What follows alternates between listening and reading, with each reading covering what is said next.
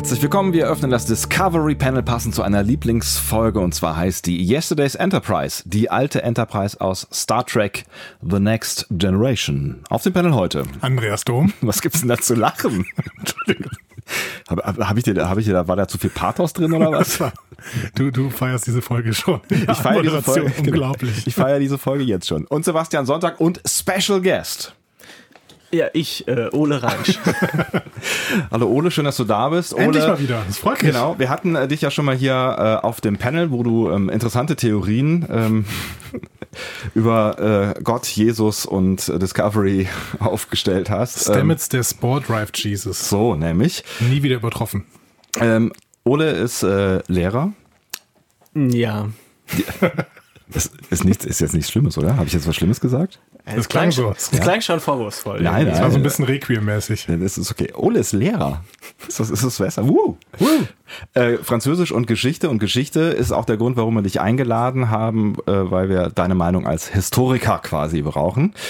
Ähm, dazu gleich mehr. Vielleicht zwei, drei Worte zu unserer aktuellen Folge, weil es ist ja eine Folge von mir, die ich ausgesucht habe und ähm, wo ich mir beim letzten Mal gar nicht mehr so hundertprozentig sicher bin, was eigentlich genau passiert. Ich habe mich nur daran erinnert, dass es irgendwas mit Zeitreisen zu tun hat und so ein bisschen Spiegelfolgenmäßig ist und deswegen habe ich gedacht, das dockt äh, eigentlich ganz gut an an das, was wir in der letzten Folge besprochen haben. Äh, the City on the Edge of Forever, so ist korrekt, ne? Ja, ist richtig. Vielen Dank. Hast du gut gelernt. Ja, nicht schlecht. Ich habe abgelesen. Vom Spiegel, ne?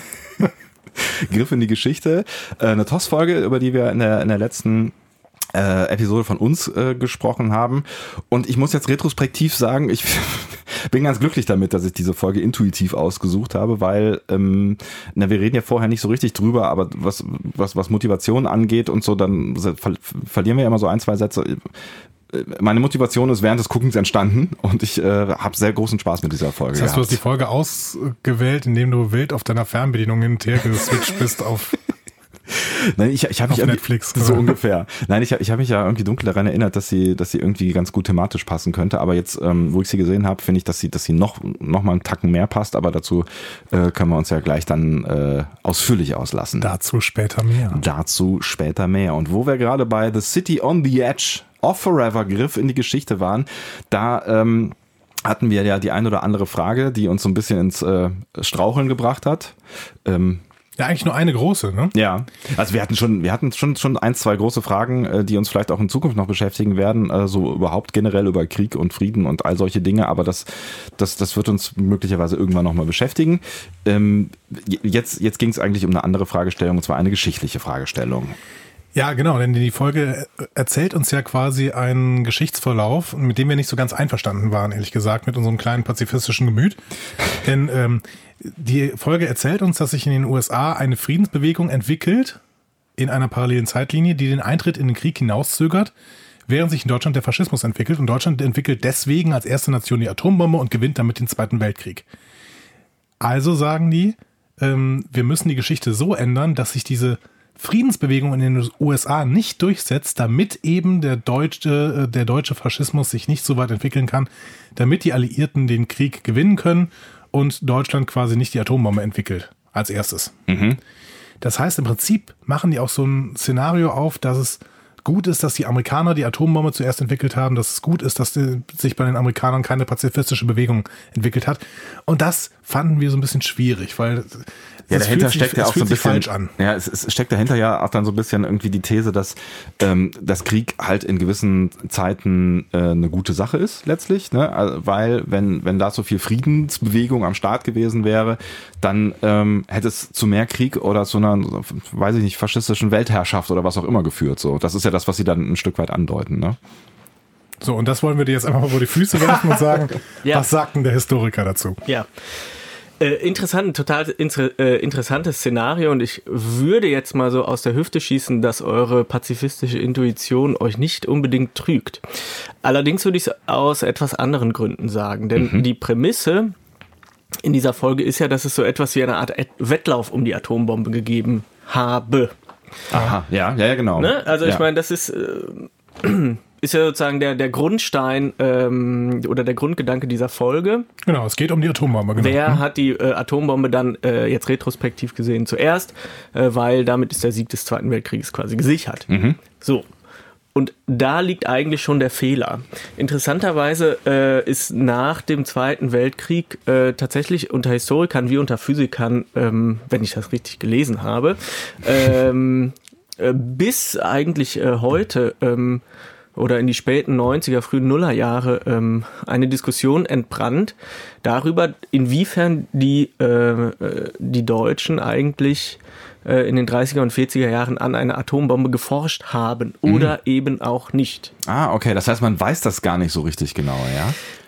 Also ich habe ähm, in Vorbereitung auf diese Sendung noch äh, einen Zeitartikel vom letzten Jahr gelesen hm. vom Physiker äh, Manfred Popp, der ähm, lange Zeit Leiter des äh, Kernphysik-Forschungsinstituts in Karlsruhe war, mhm. das äh, seinerzeit ähm, zu Heisenbergschen Zeiten ähm, quasi eines der Zentren war, äh, in dem äh, an äh, Atomphysik geforscht wurde. Mhm. Und äh, das ist ein äh, recht interessanter Artikel gewesen, bei dem ich auch offen gestanden nur ein Drittel etwa verstanden habe, weil es nur ein Physiker geschrieben hat. Ja.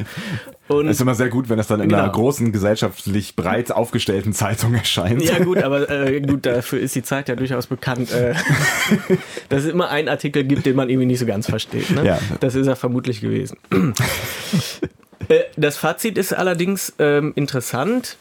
Ähm, da muss ich kurz ein bisschen ausholen. Also, ah, bitte, du, nimm dir die Zeit, die du brauchst. ich habe gehört, bei euch geht das. Ja, ja, wir haben Zeit. wir sind doch ganz schnell durch mit der Folge, das sagen wir jedes Mal. Natürlich. Ja, ganz schnell. Also, ähm, Manfred Popp bezieht sich da vor allen Dingen auf ähm, einen Historiker namens Walker, der in den 90er Jahren ähm, eine, eine große, ein großes Buch, ein großes Werk dazu veröffentlicht hat, der kurz gesagt zu dem Schluss kommt, die Deutschen hätten das Know-how gehabt, mhm. eine Atombombe zu bauen. Allerdings konnten sie es aus wirtschaftlichen Gründen nicht verwirklichen. Ah, okay. Ja, in, dafür ist ja Uran oder Plutonium in so einem bestimmten Isotop ähm, notwendig. Wie, wie, wir alle wissen, ja, ja, genau. Die alle schon mal eine Atombombe also, gebaut haben. Das wissen wir alle auch zurück also, in die Zukunft. Stimmt. Plutonium. Am besten verkauft, ja. kauft man das bei irgendwelchen vorderasiatischen äh, Terroristen. Ja, genau. Das geht gut, aber da brauchst du halt Geld für, so, ne? Genau, deswegen können wir so wahnsinnig präzise darüber sprechen, weil wir alle wissen, wie das funktioniert. Ähm, und die These von diesem Walker ist, das war schlichtweg auch schwer zu beschaffen und gerade in Kriegszeiten eben schwer zu realisieren, mhm. tatsächlich die Bombe zu bauen. Ähm, dieser Physiker Manfred Popp ähm, wiederum stellt die These auf, dass die Deutschen auch nicht wirklich wussten, äh, der sogenannte Uranverein um Heisenberg und seine Schüler, ähm, nicht wirklich wussten, wie es äh, funktioniert. Ah, okay. Ähm, äh, Aber dabei klingt Uranverein wirklich schön eigentlich. Ja, absolut, absolut. Hast du auch gerne Mitglied? Hier ist mein Mitgliedsausweis, der leuchtet übrigens im Dunkeln. Ja, ja, ja. ähm, denn äh, sie hätten wohl äh, bei der Berechnung der kritischen Masse äh, des Urans bzw. Plutoniums, was man dafür braucht, mhm. ähm, ähnlich viele äh, oder, oder einen ähnlichen Rechenfehler begangen wie die Amerikaner zu Beginn der 40er Jahre, bevor sie die Atombombe dann äh, letztendlich entwickelt haben. Mhm. Aber hier reden wir äh, primär von Theorie. Also das ist quasi, das ist alles noch in Theorie passiert, weil ja. äh, Plutonium hatten sie nicht so wirklich, um damit zu experimentieren. Verstehst du es richtig? Jein, mhm. es gibt noch äh, einen anderen Punkt. Die Frage ist nämlich tatsächlich, haben die Deutschen auch tatsächlich an einer Bombe geforscht? Mhm.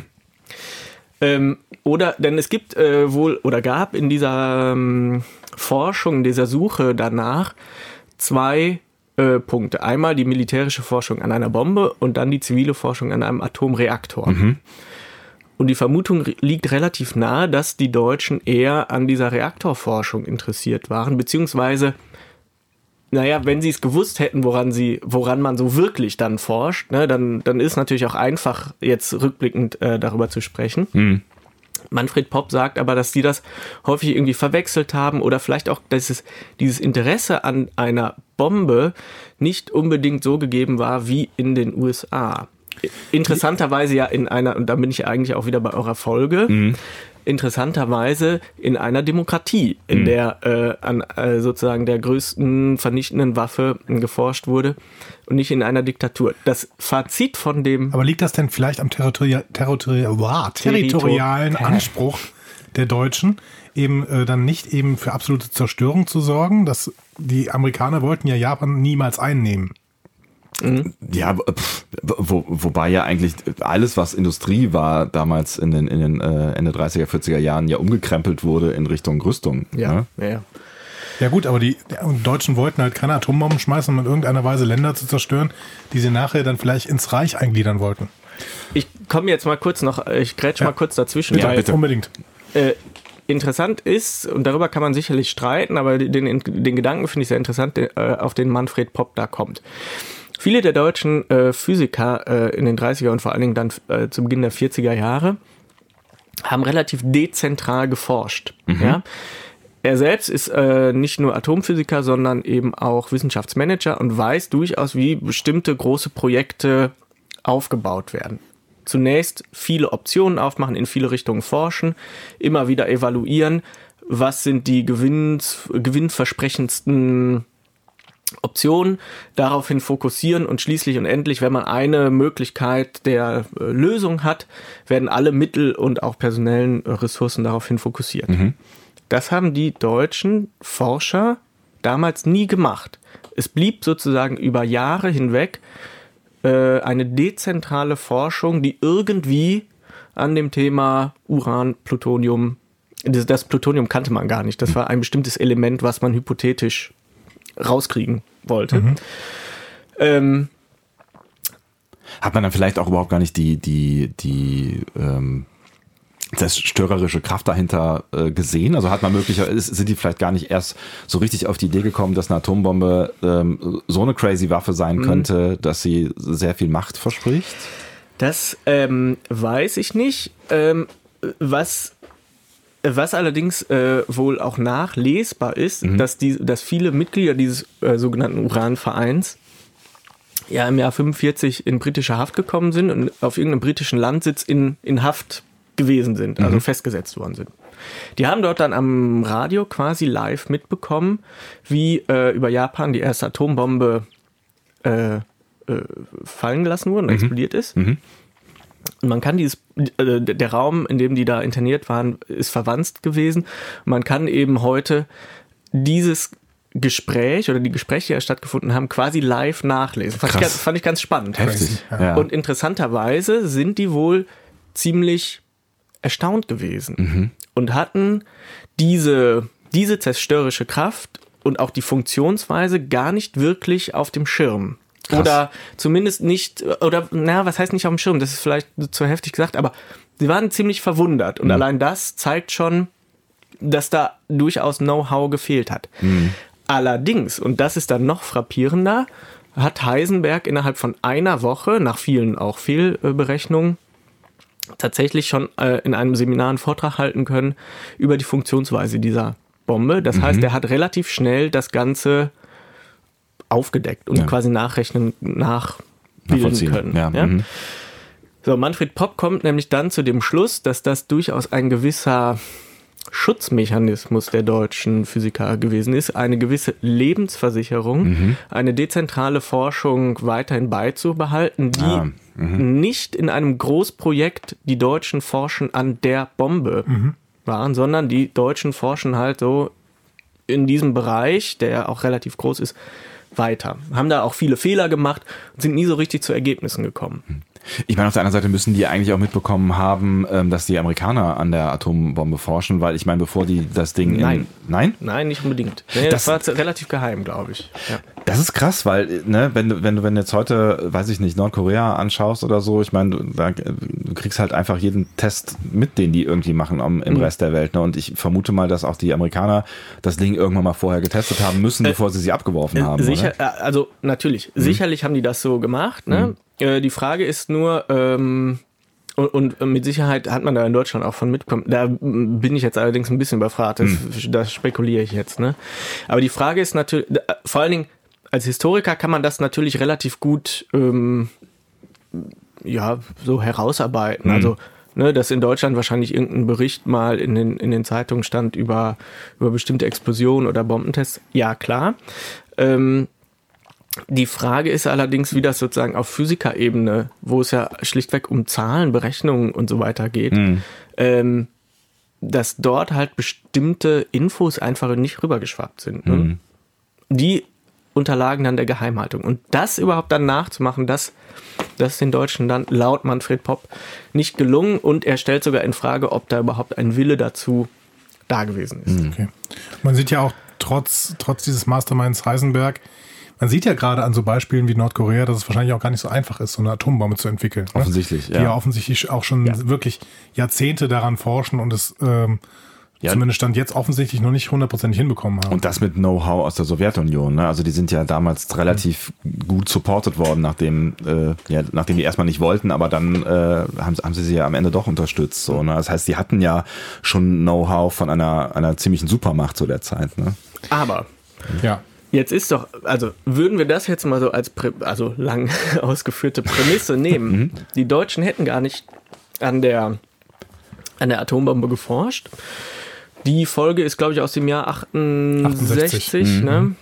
Ähm, gut, ob jetzt die Diskussion, also die wissenschaftliche Historikerdiskussion darüber schon im vollen Gange war oder nicht. Auch damals gab es schon bestimmte Strömungen, die ähm, dazu tendiert haben, nein, das, die Deutschen haben da eben nicht dieses große Interesse gehabt, beziehungsweise ähm, ist es ja ohnehin in Frage zu stellen, gab es so etwas wie einen Wettlauf? Mhm. Denn diese, diesen Topos des Wettlaufs, den kennen wir aus dem Jahr 68 oder überhaupt aus den 60er, 70er, 80er Jahre auf ganz anderer Ebene, nämlich mhm. aus dem Kalten Krieg. Mhm. Ne?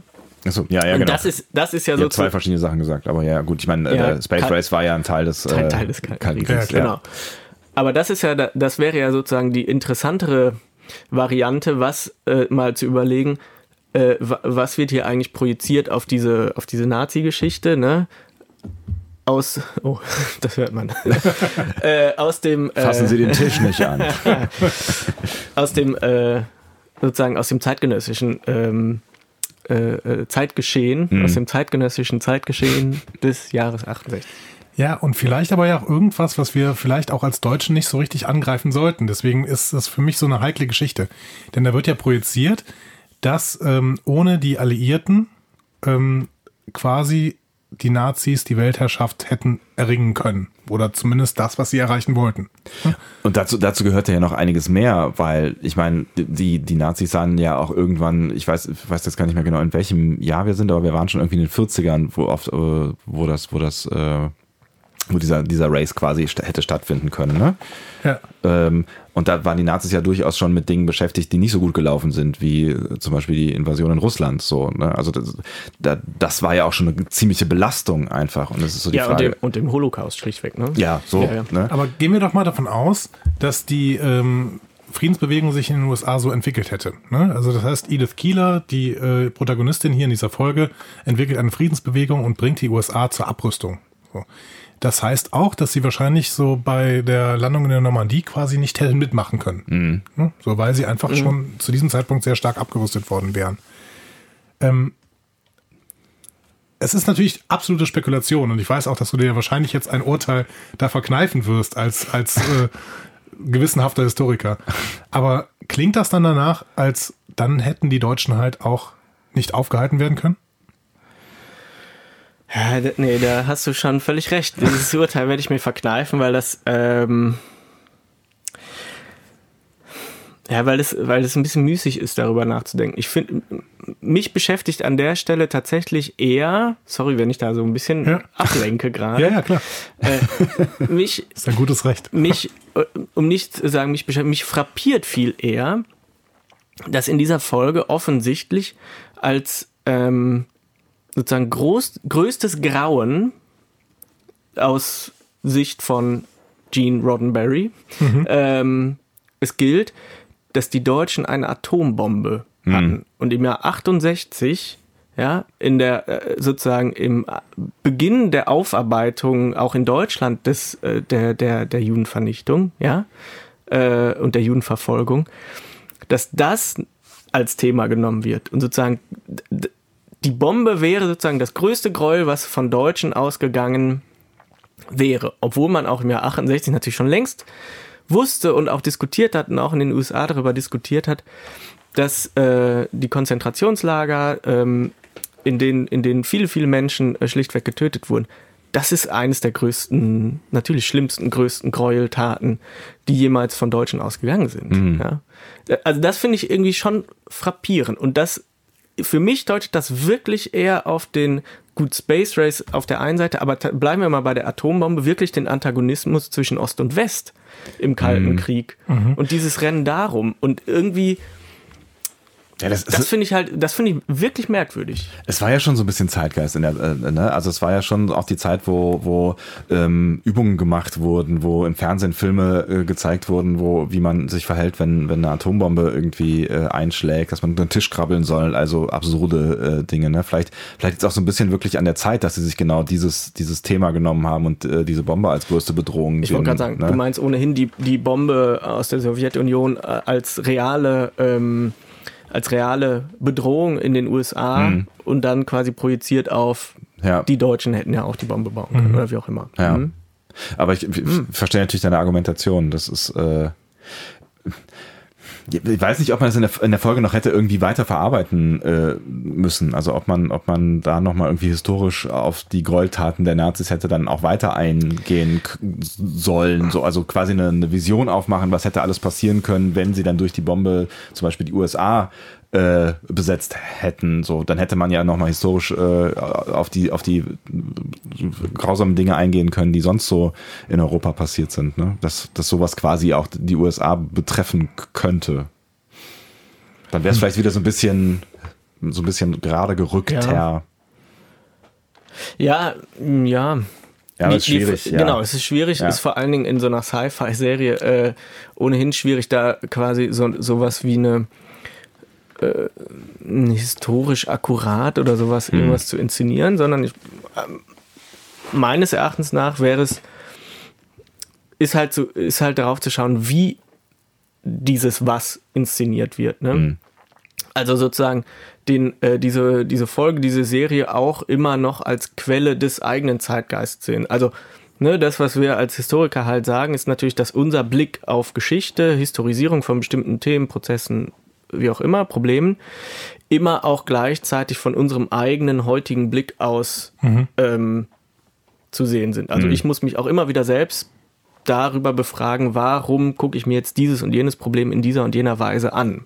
Mhm. Geschichtlich. Ja, ja, klar. Und das gilt natürlich auch für das Jahr 1968. Mhm. Ja, und das ist ja schon bemerkenswert, dass eben Star Trek überhaupt das aufmacht gegen den amerikanischen Zeitgeist wahrscheinlich, dass eine Friedensbewegung im Prinzip positiv ist. Ne? Also die, die, ja, aber das ist ja die Krux an der Sache, weil ja, die Friedensbewegung sagen, in dem Fall ja eigentlich genau, eigentlich am Ende, wir haben ja darüber diskutiert in der, in der letzten Folge, ne? am Ende ja auch ähm, quasi die Lösung dafür ist, dass Nazi-Deutschland äh, nicht gewinnt, ist die Voraussetzung, dass die Friedensbewegung nicht existiert, zumindest zu diesem ja, Zeitpunkt. Absolut, ne? aber trotzdem wird sie ja eigentlich als positiv gezeichnet und, und dann wird sie halt auf dem Altar der Geschichte so ein bisschen geopfert, diese Friedensbewegung, aber trotzdem sagen die ja, das ist grundsätzlich positiv, was Edith Kieler hier vorhat. Hm. Ja, aber wenn ich, wenn ich es auch richtig sehe, dann ähm, lassen die, lassen Kirk und Spock die doch ähm, so mehr oder weniger da vor diesen LKW laufen ja, ne? genau. und, und, müssen sich quasi zurückhalten selber, dass ähm, sie nicht zu retten, obwohl Kirk doch, glaube ich, sogar in sie verliebt ist, wenn ich es richtig Ja, ja genau, ja, ja. ja. Ähm, und das ist gar keine, das ist gar keine kurze Affäre, das ist eine richtig große Liebe. Ja. Aber also ich meine, das ne? ist, da sind wir dann ja wirklich eher wieder im Bereich der Philosophie, ne? so ein moralisches Dilemma schlichtweg aufzuarbeiten. Opfern wir hier eine Person, um viele zu retten, ne? Ja. Oder wie auch immer. Und ich meine, das ist ah, dieses ah, heldenhafte Opfern oder sterben oder sterben lassen, so. Äh, das, das ist ja im Prinzip schon auch was sehr Amerikanisches, ne? Oder eine sehr amerikanische Erzählweise. Ja, und trotzdem wird hier jemand, der an der Zukunft interessiert ist, und das so wird sie gezeichnet, sie hält große Zukunftsreden. Jemand, der an der Zukunft interessiert ist, wird hier als Pazifist gezeichnet. Und das ist doch toll. Aber es wird halt auch gleichzeitig äh, gesagt, Krieg ist eine Lösung. Also es gibt Momente in, ja. der, in, in, in der Geschichte oder es gibt Momente, ähm, wo Krieg eine, eine Lösung ist und zwar eine bessere Lösung als Frieden. Und in dem, dem Fall war der Krieg äh, die bessere Lösung, weil sonst hätte Nazi-Deutschland möglicherweise ähm, ja, hätte die, diese, diese Herrschaft irgendwo anders geendet. Das heißt, so, wo ne? diese Folge, die, die Aussage der Folge ist, wie Nele sagen würde, am. Hat Stimmt. zwei Seiten. Ja, ja, absolut, ja.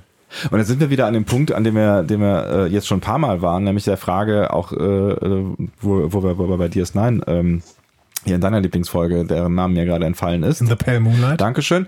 Ähm, ne, ist, ist Krieg ein gerechtfertigtes Mittel? Und das ist natürlich am Ende eine ethische Frage, die, die echt ein Dilemma ist, wo ich mich immer noch nicht hundertprozentig darauf einlassen will, dass es tatsächlich es Situationen gibt, wo es keine anderen Lösungen gibt als Krieg.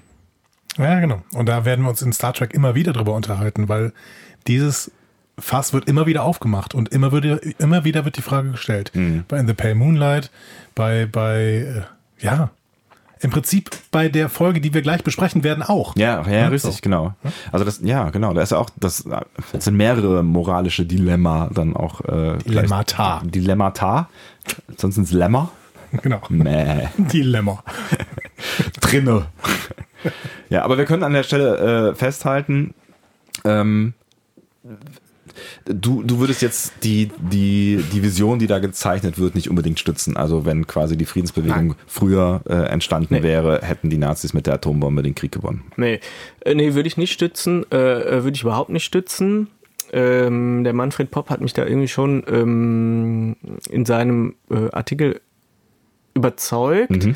Zumal, es, zumal er hat mich ohnehin überzeugt, dass man eben gucken muss, naja, ist das sozusagen ein historisches Problem oder ist das schlichtweg auch ein Wissenschaft, also ein naturwissenschaftliches, ein physisches, physikalisches, also physikwissenschaftliches Phänomen. Und da hat er mich überzeugt, dass man sich das dann doch nochmal sehr genau angucken muss. Und das hat er irgendwie sehr überzeugend dargelegt. Ähm, die andere ähm, Sache ist wirklich aus filmischen Gründen oder erzählerischen Gründen ist natürlich eine total plausible Fokussierung, das auf ein so präsentes, auch 1968 präsentes Thema wie die Atombombe zu reduzieren. Schaffen sie es oder schaffen sie es nicht? Ne? Damit kann man in 50 Minuten die Geschichte dann auch gut erzählen. Ne? Wenn du jetzt äh, da plötzlich so eine Komplexität von was passiert eigentlich genau, dass die Nazis halt den Zweiten Weltkrieg gewinnen, ähm, da wird sich ja verheddern. Und das ist ja, spricht ja häufig oder spricht häufig gegen filmisches Erzählen. Ne? Und der Rest, also vor allen Dingen was die Message angeht, bleibt, ich sage das Wort nochmal, ambig. Vielen Dank. Ole Reinsch war zu Gast auf dem Discovery Panel, Lehrer für Französisch und Geschichte und äh, unser Historiker, kann man jetzt schon sagen. Ne? Der Discovery Panel Historiker. Schön, dass du mal wieder hier warst. Ja, ich äh, habe zu danken, dass ihr mich nochmals eingeladen habt. Ich Danke. hoffe, es wird nicht das letzte Mal sein. Ole, wir sehen uns wieder. Danke. Okay, wo wir das geklärt haben, können wir uns unserer Lieblingsfolge heute widmen. Yesterday's Enterprise, die alte Enterprise, eine TNG-Folge von mir vorgeschlagen. Endlich mal ein Vorschlag von dir. Endlich mal ein Vorschlag von mir. Und tatsächlich Ich hatte schon große Bedenken übrigens, weil du mal einen Vorschlag eingereicht hast, dass das für eine ganz grausame Folge wird. Aber Aber ich habe ja eben schon gesagt, dass ich tatsächlich ein bisschen äh, überrascht bin darüber, dass ähm, sie, ich sie zu Recht eingereicht. Nein, überrascht nicht, aber ich hatte sie nicht mehr so ganz, ganz auf dem Schirm. Hab ich ja gerade schon erzählt. Und deswegen bin ich ganz froh, dass, ähm, dass, dass wir jetzt drüber sprechen, weil ich äh, finde sie spannend. Punkt. schön. Ich weiß, wir reden ja nicht vorher drüber. genau. Ähm, dann nähern wir uns doch einfach mal äh, dieser Folge. Soll ich mal wieder ein bisschen Trivia raushauen? ja, na, immer. Du, du, du hast die Fakten. Ja, genau. Also wir reden wieder über die Las Vegas Convention in 2016, wo The City on the Edge of Forever auf Platz 1 gewählt worden ist. Ja. Ähm, und zwar aller Star Trek Episoden. Yesterday's Enterprise kam auf Platz 5. Ach, auf Platz 5. Das hätte ich nicht gedacht. Ja. Wow. Also die Star Trek-Fans lieben auf jeden Fall diese Episode. Die Frage ist jetzt, ob wir Star Trek-Fans sind. Die Frage haben wir schon mal mehr, mehrfach versucht äh, zu, zu umschiffen eigentlich. wir machen das auch weiter. Wir machen das weiterhin, genau. Ähm, und das ist auch wieder einmal eine von den 10 Essential Episodes im äh, Buch Star Trek 101 von Paula Block und Terry Erdmann. Ähm, was ich noch rausgefunden habe, das ist vielleicht ganz spannend für die nächsten Filme, die rauskommen. Eine, das ist eine von Quentin Tarantinos Lieblingsfolgen. Ach was. Der hat man im Radiointerview gesagt, dass wenn er jemals einen Star Trek-Film machen sollte, er am liebsten diese Episode verfilmen würde. Interessant. Also ich kann mir gut vorstellen, dass äh, Tarantino irgendwas mit Zeit macht äh, bei, ähm, Ich bei find- seinem Film. Ich finde diese Zeitgeschichten ja auch echt ganz geil. Und das ist ja durchaus auch äh, ein, mögliches Thema, was uns ähm, noch bei Discovery ähm, anstehen könnte. ins Haus stehen könnte. Macht da einen grammatisch korrekten Satz draus, wenn ihr möchtet. Ähm, Macht doch irgendwas macht doch irgendwas daraus. Die Worte habt ihr jetzt. Ähm, ja, man, man, man weiß es noch nicht. Ne? Es gibt ja jetzt viele, noch immer noch viele verschiedene Möglichkeiten, in die das äh, gehen kann. Absolut, absolut. Ähm, ja, müssen wir auch nochmal später drüber reden. Ja, über, über so vieles, genau. Also eine wichtige Folge im Star Trek Kosmos, kann Genau. man äh, mal so Und es, festhalten. es gibt ein erstes Drehbuch. Ähm, wir müssen nachher nochmal darüber ähm, reden, wie diese Story entstanden ist, weil das ist eine super spannende Geschichte. Aber in dieser ersten Version ähm, kam Sarek vor. Ähm, und zwar ähm, geht der zum Guardian of Forever aus äh, The City on the Edge of Forever, ähm, um den Vater der vulkanischen Philosophie der Logik zu ersetzen, Surak. Der ist nämlich getötet worden, das dann wiederum in einer neuen Zeitlinie resultierte. Das heißt, diese Zeitliniengeschichte ist komplett aufgenommen worden, aber über den Guardian of Forever das ist ja schräg. und über Sarek, der die Zeit dann wiederherstellen möchte. Abgefahren. Das heißt, die, die, die Folgen haben eine Connection. Ja. Das wusste ich nicht. Doch, doch, das wusstest du bestimmt. Das ist ja nahezu prophetisch, was ich hier gemacht habe. Ja, die Folgen hatten deswegen eine Connection, weil tatsächlich der Drehbuchautor Trent Christopher Ganino äh, großer Star Trek-Fan ist und dementsprechend natürlich versucht hat, bei den besten Star Trek-Folgen anzusetzen. Und das City on the Edge of Forever ist halt eine der besten Star Trek-Folgen. Äh, das, da sind sich, glaube ich, mittlerweile alle einig. Ja, inklusive uns, wie wir ja dann jetzt äh, festgestellt haben. Mittlerweile ja. auch uns, ja. genau. Ja. Ja. Ähm, das Drehbuch haben ganz, ganz viele Leute geschrieben. das sind nämlich einmal Iron Stephen Beer und Hans Beimler und äh, Ronald D. Moore und Richard Manning und sogar auch noch Mi- Michael Piller, der taucht aber, der taucht äh, noch nicht mal als Credit-Eintrag auf, weil tatsächlich in den Filmcredits laut dieser Writers Guild of America nur vier Leute fürs Drehbuch angegeben werden können. Also der hat, Michael Piller hat darauf verzichtet, quasi, ähm, und im Prinzip hat also der gesamte Produzentenstab von TNG am Drehbuch mitgearbeitet. Krass. Ja, das, ne, ich muss dann immer so an, an äh, viele Kirche und so weiter denken, ne, aber in, in dem Fall scheint das ja irgendwie funktioniert zu haben. Das hat eine Geschichte. Also, ähm, denn die, die Grundstory ist von Trent Christopher Ganino, habe ich schon gesagt, und Eric Stilwell. Der Name von Trent Christopher Ganino, TCG, wie ich ihn jetzt nenne, habe ich gerade gemerkt, weil ich möchte diesen Namen nicht mehr aussprechen. TCG. Also TCG, ne?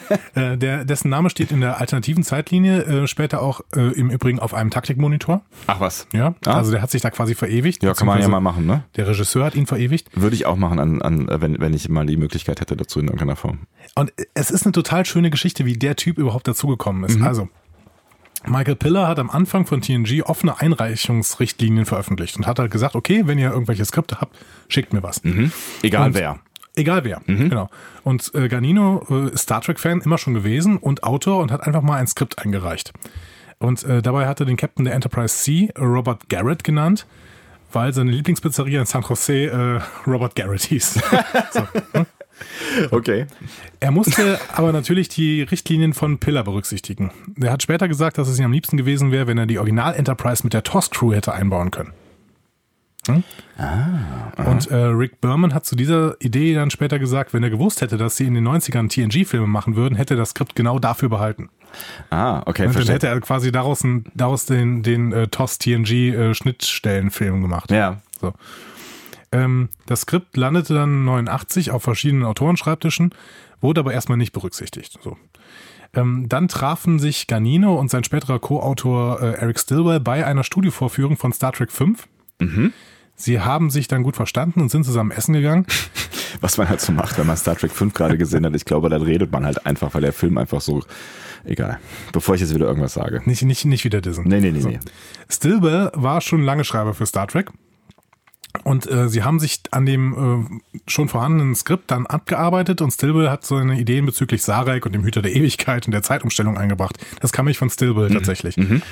Äh, sie haben sich dann geeinigt, gemeinsam ein Skript zu schreiben und später hat Ganino auf einer Convention dann Denise Crosby getroffen. Ach was. Also auf einer ganz normalen Convention. Der war als Fan da und er hat sie getroffen und hat mit ihr geredet.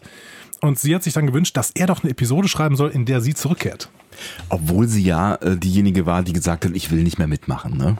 Ja, eigentlich schon. Eigentlich schon, Weil sie hatte ja. andere Pläne. Sie wollte, sie wollte, eine, irgendwie wollte sie nicht auf diese Rolle festgelegt sein, glaube ich, ne? Hat sie ja. Ja, die wollte auch mehr gesagt, ne? Karriere machen. Also sie wollte weg von der Serie, weil sie wusste, diese Serie wird jetzt länger laufen und dann bin ich auf da da drin verhangen und sie wollte irgendwie eine Hollywood-Karriere machen. Hat nicht so richtig gut geklappt. Achso, übrigens Sicherheitschef, ne? Tascha Ja war, war sie. Genau, Nur genau. für den Fall, dass ihr, dass ihr den Namen gerade nicht parat habt. So, und das Skript, wo dann Denise Crosby auch eingearbeitet wird, ähm, beziehungsweise glaube ich noch nicht eingearbeitet wurde, es landete auf jeden Fall auf dem Schreibtisch von Michael Piller. Michael Piller ist aber jemand, der Fanservice hasst.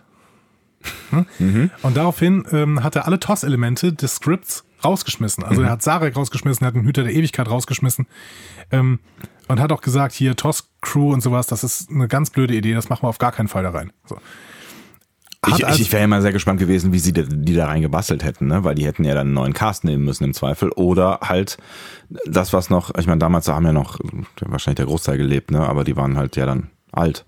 Die waren alt. Ja. Aber das hätte ja 89 doch durchaus funktioniert. Da sind ja auch noch die Filme erschienen. Also kurz vorher. Ja, das hätte ja, ich überlege gerade wegen, wegen, ähm, wegen der Zeitgeschichte. Das hätte man halt überlegen müssen, wo die dann, also zu welchem Zeitpunkt die quasi äh, dann auf die alte Enterprise getroffen, also in welchem Zeitpunkt die da gerade war. Ne? Also, Ja, ja. Ne? aber gut, das hätte, naja, das Hätte hätte schon funktioniert. Ja. ne? so.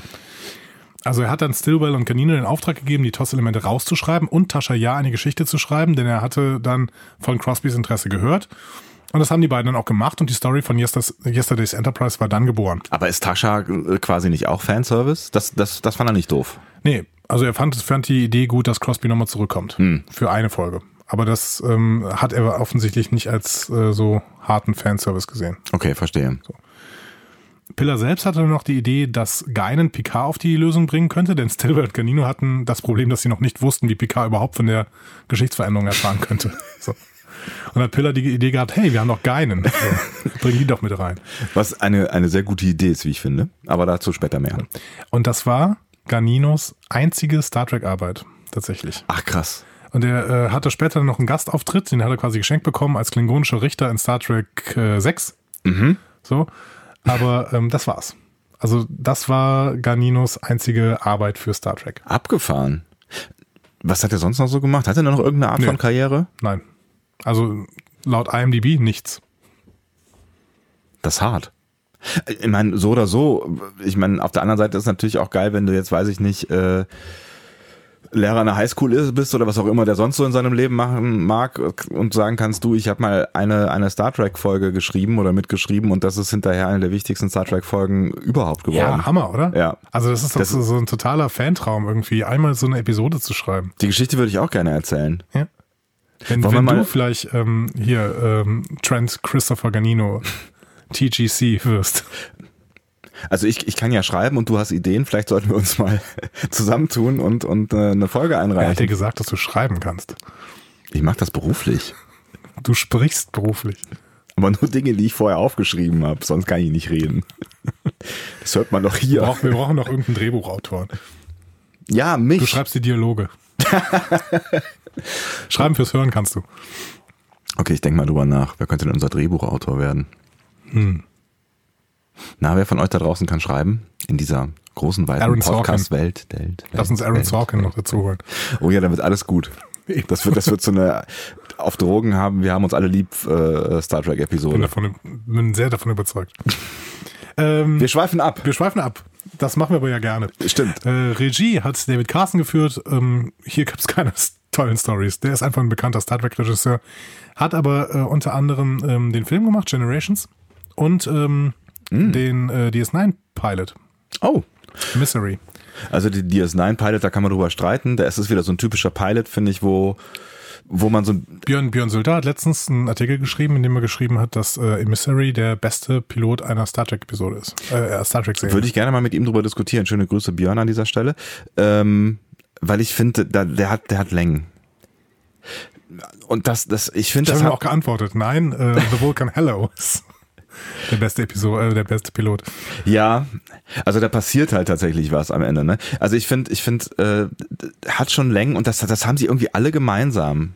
Also auch Mission Farpoint, finde ich, äh, hat, hat Längen, so. Also das ist keine, keine doofe Folge, aber sie hat, sie hat irgendwie, sie ist, es ist keine Knallfolge, so wo irgendwie richtig was passiert. Und The Caretaker genau das Gleiche. Finde ich auch nicht unspannend, aber irgendwie haben die ganzen, die ganzen äh, Pilotfolgen der alten Serien, finde ich immer so einen, so einen gewissen, so, so, so eine Phase, die, die man aushalten muss. Ja, es sind halt Pilotepisoden, da müssen Leute eingeführt werden. Hm. Ja, vielleicht liegt es daran einfach. Der eigentliche Pilot von, ähm, von Discovery war ja auch nicht so pralle, fand ich. Deswegen haben sie äh, die zwei Folgen noch davor gesetzt, meinst du? Ja, genau. Ja. Aber ich habe Ja. noch ein Rätsel für dich. Oh. Wer ist denn neben David Carson der einzige Regisseur, der sowohl bei den Serien als auch bei den Filmen Regie führte? Das ist kein Rätsel, das ist eine Wissensfrage, mit der du mich unangenehm auflaufen lässt. Ja, das ist eine Wissensfrage, aber das kannst du wissen. Ja? Es gibt nur zwei. David Carson und noch einen, der äh, die bei sowohl bei den Serien als auch bei den Filmen Regie geführt haben. Ich muss mal gerade überlegen, wer hat denn bei den, bei den Filmen Regie geführt? Also bei den späteren Filmen hat einer aus der Crew auf jeden Fall irgendwann mal. Ich weiß es nicht, ob's, Mehrere, glaube ich. Ja? sogar. ich weiß nicht, ob Spiner war oder. Ich glaube, Spiner hat Regie geführt später, ja. Aber nicht in Serien. Der hat nie eine Serie? Ich glaube nicht. Nee. Echt? Ja, ist ja vielleicht. äh, In, in, in der, in der. Ne, jetzt vertue ich mich, glaube ich. Muss mal gerade kurz in mich Es ist einfacher. Ist es einfacher? Es ist völlig einfach. Stille. das sollte man in einem Podcast niemals tun. Ich dachte, man hört mich denken. Jonathan Frakes. Ja, natürlich. Wirklich? Natürlich. Ernsthaft? Ja, klar. Ach was. David Carson und Jonathan Frakes haben diese illustre Gemeinschaft von zwei Leuten, die ähm, bei beidem schon mal Regie geführt haben. Wel- Welchen Film hat Jonathan Frakes denn gemacht? Weiß ich nicht. Ich hätte jetzt tatsächlich gedacht, dass äh, Jonathan Frakes keinen Film gemacht hat, aber ein paar Episoden. Ich hatte, ich hatte, ich hatte jetzt eigentlich auf Lever Burton getippt. Jonathan Frakes hat äh, der Aufstand gemacht. Und First Contact. Ach. Moment. Ernsthaft? Internet. ja, der Aufstand hat er auf jeden Fall gemacht. First- Und First Contact hat er auch gemacht, ja. Ah. Hätte ich nicht gedacht. Äh, Habe ich ja wahrscheinlich auch noch nie gewusst. Naja, egal. Finde ich interessant. Hat denn noch, also hat irgendeiner aus der Crew noch, noch also hat Spiner, einen- kannst du das da gerade in deiner Recherche machen? Ben Spiner Regie. ähm. Ja, natürlich hat er äh, nichts gemacht. Ne? Ich glaube, der, hat ein- der hat ein Skript geschrieben oder sowas. Also irgendwas hat er gemacht. Ich meine auch, dass der irgendwie irgendwo. Hat er letztens erzählt. Habt ihr dich getroffen? Als wir uns getroffen haben. Zum Frühstück. Ja, keine Ahnung. Ist doch auch jetzt egal. Wir machen hier die ganze Zeit Live-Recherche. Das ist völlig uninteressant für die Leute da draußen. Ich voll- Entschuldige, ich möchte mich bei euch in aller Form entschuldigen für diese völlige Unprofessionalität, die wir hier an den Tag legen. Ich find's voll Das ist ja spannend. fürchterlich. Du machst immer noch weiter. Lever Burton hat nur zwei, nur zwei, ah nein, Quatsch. Lever Burton hat zehn Deep Space Nine Folgen gemacht Also, und acht. Spiner hat Nemesis äh, geschrieben. Was ihn nicht so. Vorsicht. ja. Okay. Hm, Okay. Und Also hatte er wahrscheinlich ja auch die Idee, äh, dass Tom Hardy aussieht wie ein Klon von, von Patrick Stewart. Ich weiß immer noch nicht, wer diese Idee hatte. ja. Die sind wie Zwillinge, findest du nicht? ja, total. Naja, mein Gott. Ach, Man muss halt damit arbeiten, was man halt so irgendwie bekommt. Also ich wollte, ich wollte nur noch hinzufügen, dass äh, Lever Burton zehn Folgen Deep Space Nine gemacht hat und acht Folgen Voyager, keine Folge TNG, dafür aber eine Folge Jack im Auftrag der Ehre, äh, neun Folgen Star Trek Enterprise tatsächlich und drei Folgen Charmed, zauberhafte Hexen. Der war halt auch einer von dieser Director School. Mhm. So, Ich erinnere mich dunkel, ja. Ja. Ich glaube, da haben wir das letzte Mal schon oder vorletztes Mal schon drüber vorletztes gesprochen. Mal irgendwann, genau. Ja. Also es gab nichts über die Regie zu erzählen, wolltest du eigentlich sagen, ne? David Carson. so, ich fand das jetzt eigentlich schon relativ viel dafür, dass das ein relativ uninteressanter Typ ist. Ja, du, aber er hat eine der besseren Folgen gemacht. Ja, definitiv. Und äh, zum Beispiel Emissary. Nein, auch Yesterday's Enterprise. So. Ach komm, starten wir mal in diese wunderschöne Folge. Ja, und wir starten gleich mit einer, einer guten Entscheidung, weil du hast eben gesagt, ähm, sie wussten nicht genau, wie, wie sie Picard quasi davon in Kenntnis setzen, dass er in der falschen Zeitlinie ist und es startet mit Geinen. Geinen ist eigentlich immer eine gute Entscheidung. Geinen ist immer eine gute Entscheidung und ich habe gemerkt, als sie den, den quasi den, den äh, Fernseher betrat, ähm, ich war, ich war die, also ich finde, die sorgt immer sofort für so ein Star Trek Uh-Gefühl, so ein, so ein TNG-Gefühl. So, es ist irgendwie immer so was. Ja, die ist halt Mystery, ne? Ja, die ist, die ist halt echt. Das ist dieser Person sollten wir vielleicht auch irgendwann mal eine Folge widmen. Ich weiß nicht genau, wie und in welchem Kontext, weil ich finde die mega spannend und ich finde, da sollte, über die sollte man sich vielleicht irgendwann mal intensiver unterhalten. Ich habe ich hab viele Fragen, die du vielleicht beantworten kannst. Über Whoopi Goldberg? Nee, über Geinen. Über, über diese, diese, dieses Wesen. Ich finde, also. Was denn jetzt? Mich hat die irgendwie immer, ich war ja früher als Kind großer Hallo Spencer-Fan. die ist so ein bisschen wie Galactica. Die hat das gleiche Outfit. Die ist so Mystery, kommt dann runter und löst alle Probleme und Ga dann geht sie wieder.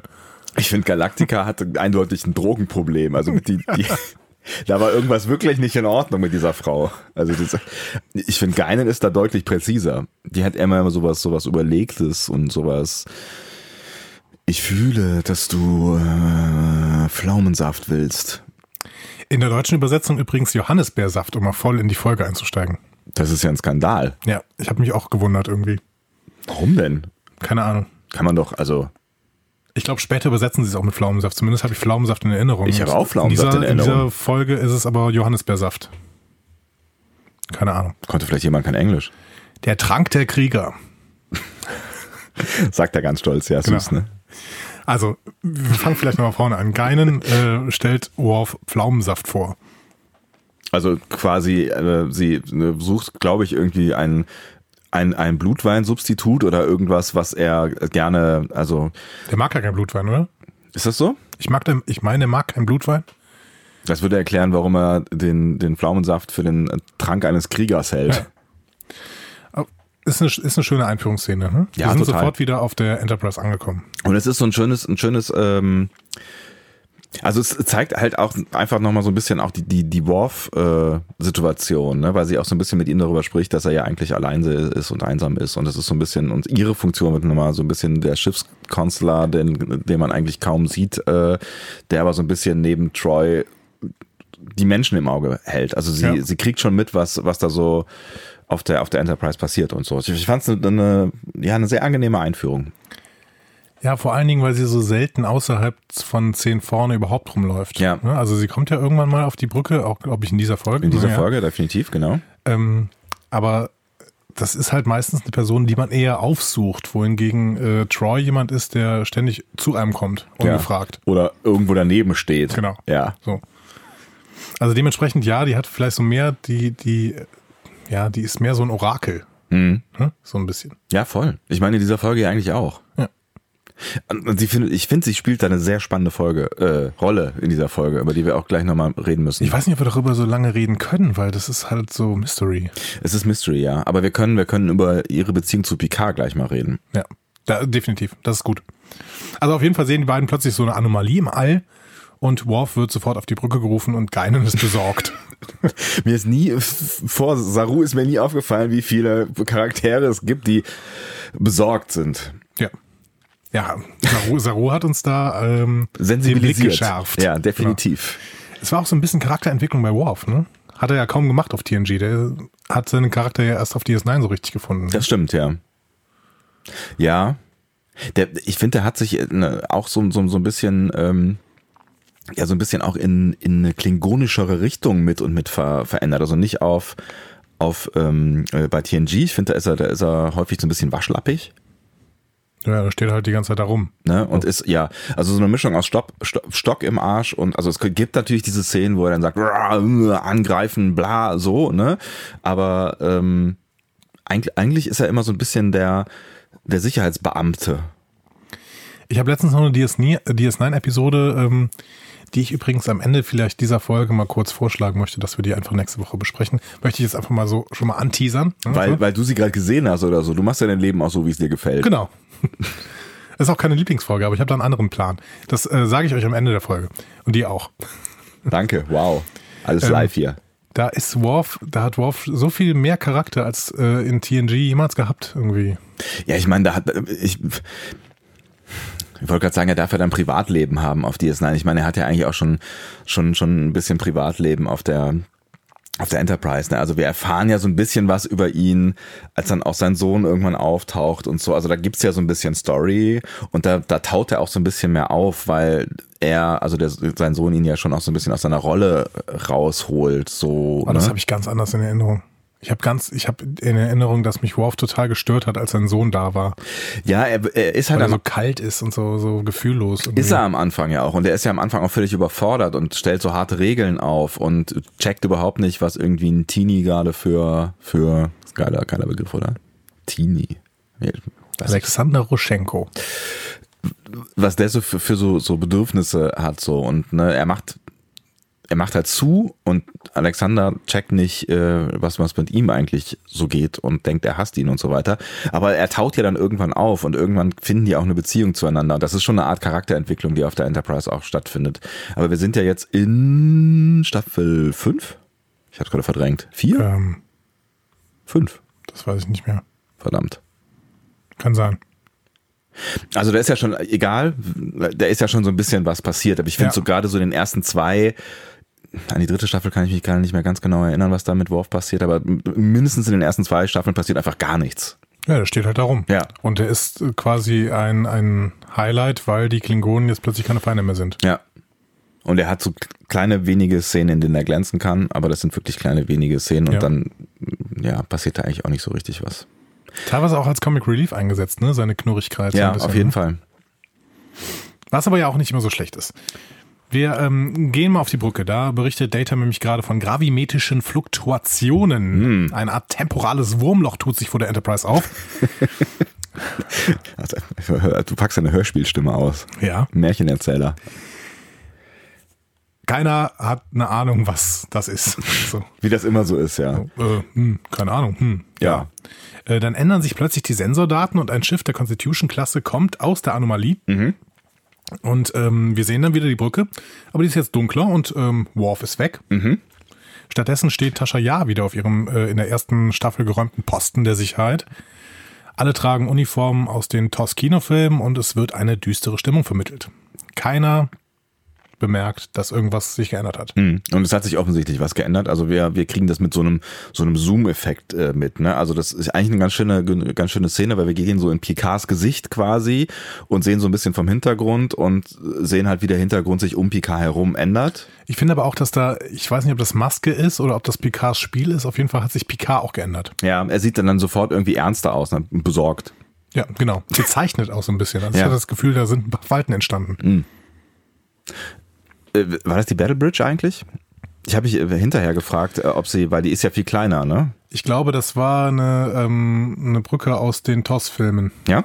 Ja, weil es waren auch ähm, Uniformen aus den TOS-Filmen. Hm. Kann natürlich sein, dass sie da einfach irgendwie mal Und die waren ja auch immer dunkler in den TOS-Kinofilmen. Ja, stimmt. Ich habe nur, ne, ich hab nur überlegt, die, die Idee hat ja diese Battle Bridge, ne, wenn die Obertassen- und Untertassensektionen äh, sich trennen, ähm, dann gibt's ja die Battle Bridge, die quasi auf dem unteren Teil drin ist äh, und die ist ja auch deutlich kleiner und jetzt habe ich gedacht, vielleicht haben sie die genommen und einfach ein bisschen dunkler gedreht. Aber ich habe ich hab, äh, hab mich das hinterher erst gefragt und äh, man müsste Also ich vielleicht jetzt nochmal reingucken. Ich würde echt wegen den Uniformen darauf tippen, dass es auch eine TOS-Bridge ist. Hm. Könnte gut sein, ja. Aber keine Ahnung. Ähm, wir gehen zurück zu äh, Geinen in 10 vorne. Die ist weiter besorgt, denn sie merkt irgendwie intuitiv, dass irgendwas nicht stimmt. Ähm, und die Messe, die ist ja sehr beliebt. Mhm. Und da bereiten sich gerade alle auf eine Einsatzbesprechung vor.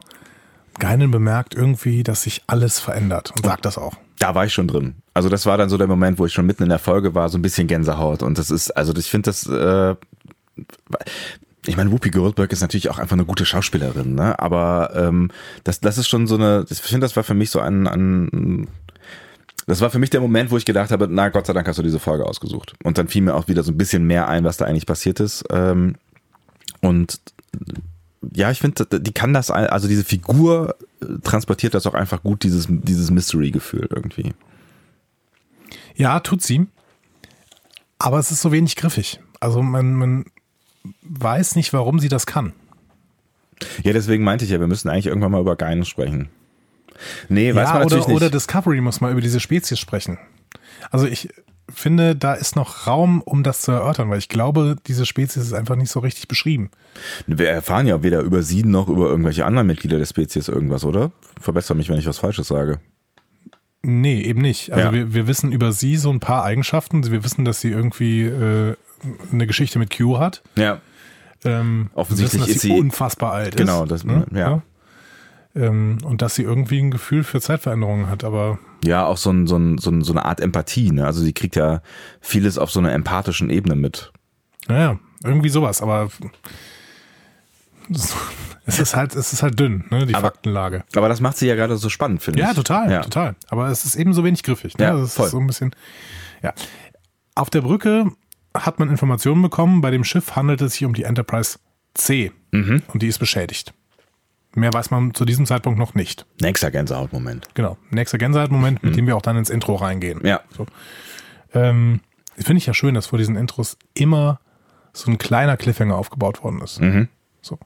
Ja, kann man, ja. Das haben die, das haben die, glaube ich, äh, relativ konsequent durchgezogen. Ne? Ja. ja. Also auch eigentlich bis Discovery, ne? Da ist es ja auch immer so ein bisschen so. Ja, stimmt. Ja. Also wenn es ein Cold Open gibt. Ja, es ist wahrscheinlich, damit die Leute das Intro überleben. Ne? Mittlerweile sind die Intros ja deutlich kürzer. Dann braucht man das vielleicht auch nicht mehr so sehr, obwohl das wird ja immer noch gemacht. Das Discovery-Intro ist auch nicht kürzer, glaube ich. nee, ich überlege jetzt so, so bei so anderen Serien wie, weiß ich nicht, Breaking Bad oder sowas. Ne? Breaking Bad ist, ein, ist ja ein 5-Sekunden-Intro. Ja. Aber auch da gibt's immer noch einen kleinen Cliffhanger vor eigentlich. Oder irgendeine Pointe, die dann. Also es gibt immer irgendwas, wo man halt quasi nochmal kurz innehalten kann. Ah, ich finde das ganz schwierig, weil, weil Breaking Bad ist so schlecht zu vergleichen, weil sie ganz anders gemacht ist. Ja, das stimmt. Also so viel langsamer erzählt und teilweise auch einfach nur mit einem, ja, mit einem Bild Mhm. arbeitet und dann ins Intro geht oder so. Aber es ist immer was, wo du irgendwie drüber nachdenkst. Es ist, ist auch wurscht, ich meine, es ist ja auch 20 Jahre später. Breaking Bad ist auch schon fast wieder zehn Jahre her, ne? Ist das so? Wann haben die denn angefangen? Weiß ich nicht. Hm, Breaking Bad. Wir wollten keine Live-Recherchen mehr machen. Ja, ich sehe dich, interessiert mich aber gerade. ich seh dich tippen. Breaking Bad. Ähm, Erstausstrahlung über zehn Jahre her. 20. Januar 2008. Abgefahren. Ja, und dann bis 2013. Also das ist vor fünf Jahren jetzt aufgehört, aber Ja gut, dann ähm, Jubiläum. ist es keine 10, keine 20 Jahre her, sondern nur 15. Also das mit dem, also der Abstand zwischen TNG und äh, Breaking Bad. Ja, ja, genau. Ja. Ähm, wir gehen nach dem Intro ins Combat Log. Mhm. Ähm, Picard bezeichnet die Enterprise C als etwas, was man einen Geist aus der eigenen Vergangenheit nennen könnte. Ähm, und Data erläutert, die Enterprise C wurde zuletzt vor 22 Jahren vor Narendra 3, einem klingonischen Außenposten gesehen, der von den Romulanern angegriffen worden äh, wurde. Äh, Narendra 3 ist außerdem übrigens Handlungsort in Enterprise, denn dort wird Jonathan, Jonathan Archer wegen des Verdachts auf Verschwörung gegen das Klingonische Reich zu lebenslänglicher Verbannung auf Rura Pente verurteilt. Uh. Enterprise das Urteil. Erste Staffel, glaube ich. Ja, ich erinnere mich dunkel. Ja. Und Rura Pente ist der Planet, der Eisplanet aus Star Trek 6, ne? Ähm, boah, jetzt erwischt mich schon wieder bei den Filmen. Die Filme zweimal gesehen, das ist echt nicht so großes Wissen darüber. Ich meine wohl, aber es ist auch Aber wurscht. Pente ist auf jeden Fall so ein, so ein, äh, ein klingonischer äh, Gefängnisplanet quasi, Ja, ja. wo ganz viele Arbeitslager sind. Und das ist doch, das ist doch 6, ne? Wurde am Anfang der ähm, äh, auf, mir Filmfragen zu stellen. Alles klar. Wie geht's denn weiter in unserer Serie? So, wo waren wir denn gerade? Ach so, ja, genau. Ähm, Data schließt darauf, dass die Anomalie ein Raumzeitriss ist, der instabil ist und jederzeit verschwinden kann. Ähm, Tascha scannt die Enterprise C, schwere Schäden, aber noch Lebenszeichen. Riker will sofort ein Notfallteam zusammenstellen, aber Picard sagt Nein! Er will unbedingt Änderungen an der Zeitlinie vermeiden. Ja. So. Ja. Also er übernimmt hier so ein bisschen die Rolle von Christopher Lloyd. Ne? Muss vierdimensional denken, Marty. Ja.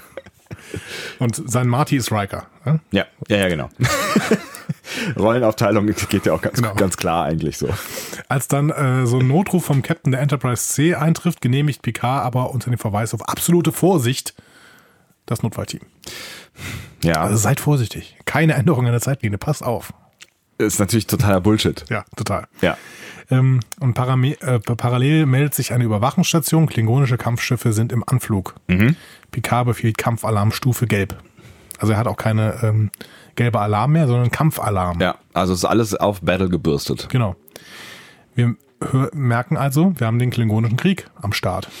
Das heißt, irgendwas ist schiefgelaufen äh, bei den Friedensverhandlungen. Genau. Also wahrscheinlich hat Lorel es sich nicht durchsetzen können. Ja, mein Gott, vielleicht ist die Bombe, nee, wenn sie hochgegangen wäre. Wir wissen nicht, vielleicht gibt's Kronos nicht mehr. Ja, in der Zeitlinie wissen wir es tatsächlich nicht, ne? Genau. Aber wir können mal davon ausgehen, dass es wahrscheinlich Kronos noch gibt. Wer jagt denn auch einen Planeten in die Luft? Das wäre völliger Wahnsinn. Vulkan oder Vulkan, weißt du, das sollte ein Vulkan in die, in die Luft jagen. so. Ähm, Dabei fällt mir ein, hast du, hast du gelesen hier, was äh, dein, dein, äh, dein, dein Liebling äh, geschrieben hat? Wer ist mein Liebling? Ich habe viele Lieblinge. Verdammt, äh, jetzt komme ich auf den Namen nicht hier. Äh, auf, natürlich auf beide Namen nicht. Sicherheitsoffizier Odo? äh, Discovery. Äh, ähm, ähm, ähm, äh, äh, Sicherheitsoffizier Discovery. Oh, erste drei Folgen. Danach ziemlich tot. Landry. Ach, Landry. Rekha Sharma. Äh, äh, Rekha Sharma ähm, äh, hat jetzt letztens irgendwann auf Instagram gepostet, dass sie nach Vulkan fährt. ja?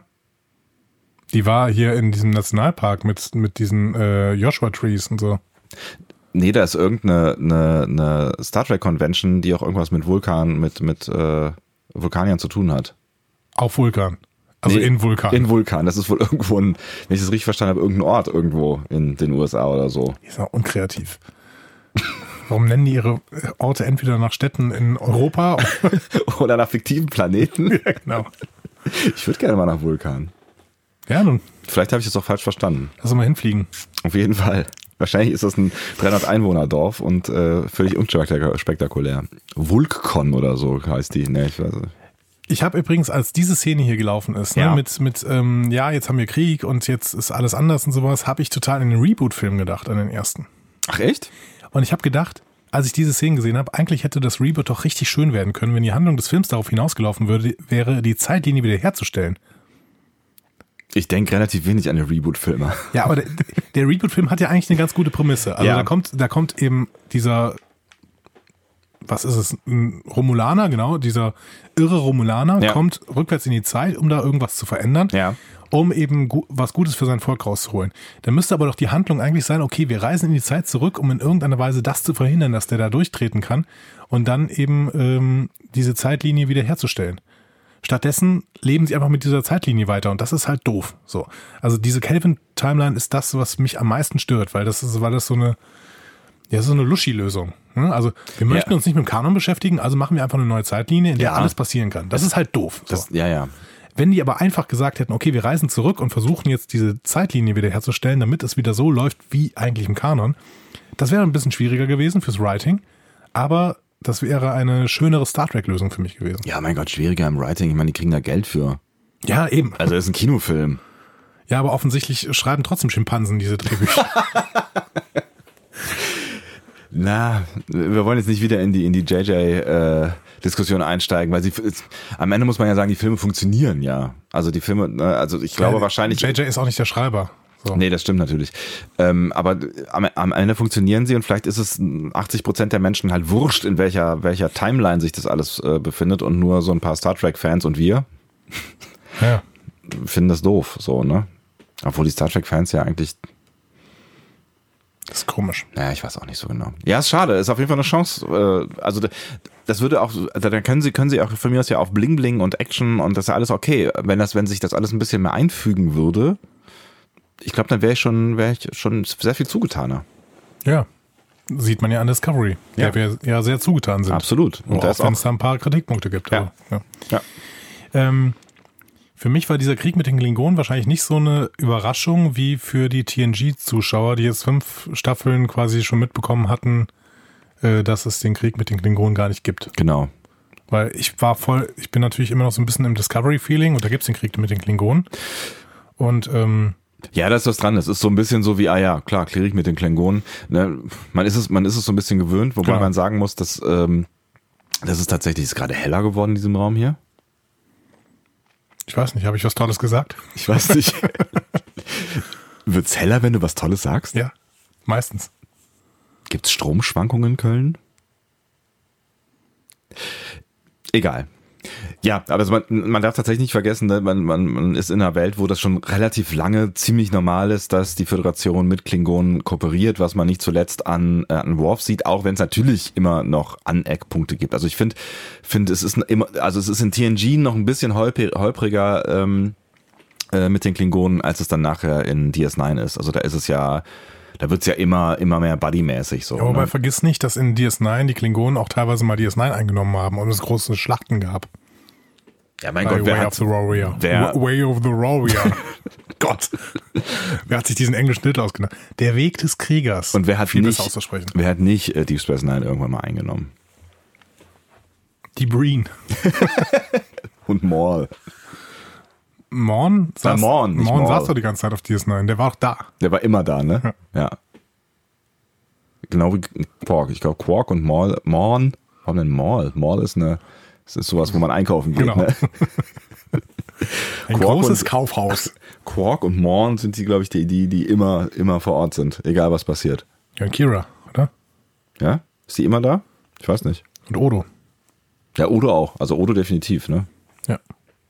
Und äh, Rom geht eigentlich auch nicht. Wir können das jetzt noch zehn Minuten weitermachen. Ja, Und übrigens weiß, nein. Ach, DS9. Ähm, sollen wir mal weitergehen? Wo waren wir denn überhaupt?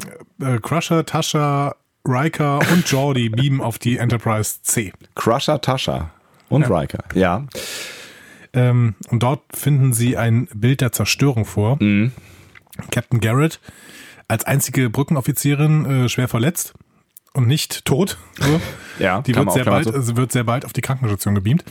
Ähm, und äh, Jordi widmet sich sofort dem Maschinendeck. Was, was bemerkenswert ist, ne, weil das ist, das ist dann so, am Anfang hat Picard gesagt, äh, nee, auf gar keinen Fall eingreifen, dann hat er gesagt, naja, come on, dann fliegt halt mal, äh, beamt halt mal rüber, gucken wir mal, was da los ist. Und dann beamt er dann die Ca Ca Captainin, äh, Captess. Captess? Ist das der korrekte Ausdruck? Ja. Tatsächlich? Ja. Sagt wer? Ähm, der Duden. Captis. Captess. Never heard that. Beamt man die Captess dann auf äh, das Schiff aus der Zukunft. Das fand ich schon, schon einen mutigen Move. So von wegen Zeitlinie und so weiter. Aber naja, gut. Recherchierst du das jetzt? Captis. Ah, vielleicht ist das. Ich sehe gerade die. Ähm, dass Captis ein Ausdruck von Mark Brandes ist, den ich halt sehr viel gelesen habe. Ah, ich verstehe. Aber ich finde es eigentlich ganz schön. Weiblicher Captain. Gibt es eine weibliche Form von Captain? Ja, bei Mark Brandes halt Captis. Danke fürs Gespräch. Captain weiblich. Kapitän. Kapitänin gibt es, glaube ich, auf Deutsch, ne?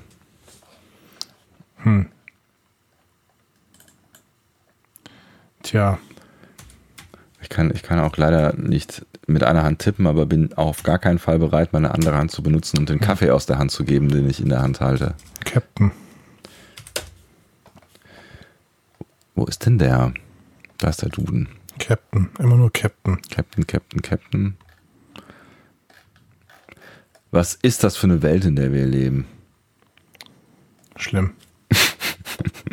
ich prangere das an. Weiblich. Komm, ich google das nochmal. Wie geht's euch denn so? Erzählt doch mal was. Wir sind heute unaufmerksam. Ne? Wir, wir Ja. lassen schon wieder unsere äh, Zuhörer außer Voll fahrig. fahrig. Weiß auch nicht. Substantiv, feminin, weibliche Form zu Captain. Ist Captain. Ja, das ist ein generischer Maskulin, das müssen, möchten wir nicht. Captis, wir, wir versuchen das jetzt weiterzubilden. Also ich fand es auf jeden Fall erstaunlich, um mal wieder die Kurve zu bekommen, dass sie die dann doch auf die Brücke gebeamt haben. Die Captis, äh, auf die Brücke. Captis Garrett. Captis Garrett dann doch auf äh, die Krankenstation gebeamt haben, weil da ja zwangsläufig irgendwann äh, auffliegen wird, dass ähm, Ja, dass äh, diese Zeitnummer äh, läuft. Und Jordi Ja, genau. geht auch sofort ins, aufs Maschinendeck und stellt die Lebenserhaltung wieder her. Auch das ist ja durchaus ein Griff in die Geschichte, wie äh, Tost sagen würde. Ja. oh. Ja, klar, durchaus. Also ne, das ist ja, das ist ja nicht nur eine Hilfeleistung jetzt. Ich meine alles. Also, eigentlich ist es schon totaler Bullshit, dass sie, dass sie die, äh, dass sie da auf die auf die Brücke äh, beamen, weil eigentlich müssten die den Tritt versetzen und wieder zurück in äh, in, in die Anomalie kicken. Ja, genau. So, das Warum wär- tun sie das nicht? Ja, Das wäre das einzig, also vom, vom Zeitdingsbums her, das einzig Sinnvolle. Ja. Ähm, hinter einem Luftschacht entdeckten Tascha und Riker dann noch einen weiteren Überlebenden, Lieutenant Richard Castillo, der hat offensichtlich den Burnham gemacht, also der hat versucht irgendwie durch den Luftschacht zu entkommen. So. Das ist, der, das ist äh, der Navigator. Hm? Ja, so, genau. Den finden sie da. Und ähm, es ist noch nicht so richtig romantisch, weil der sehr verletzt ist, aber man bemerkt sofort, da deswegen ist Tascha mitgekommen. Ja, da hast du schon was gefühlt? Ja, ich Ist da was bei dir, bei dir was passiert? Ja. ja, also ich glaube, bei den nee, beiden ist was passiert ja, in dieser ja, Szene so. Ja, man muss ja auch offen sein, das zu fühlen. Nein, aber da, äh, tatsächlich ähm, so ein bisschen, was deutet sich da schon schon äh, sofort an, ne? Apropos fühlen, also ähm, äh, Troy hat nicht nicht wirklich was zu tun in dieser Folge, ne? Äh, nö, ich weiß auch gar nicht, warum die dabei war. war die war dabei, ne?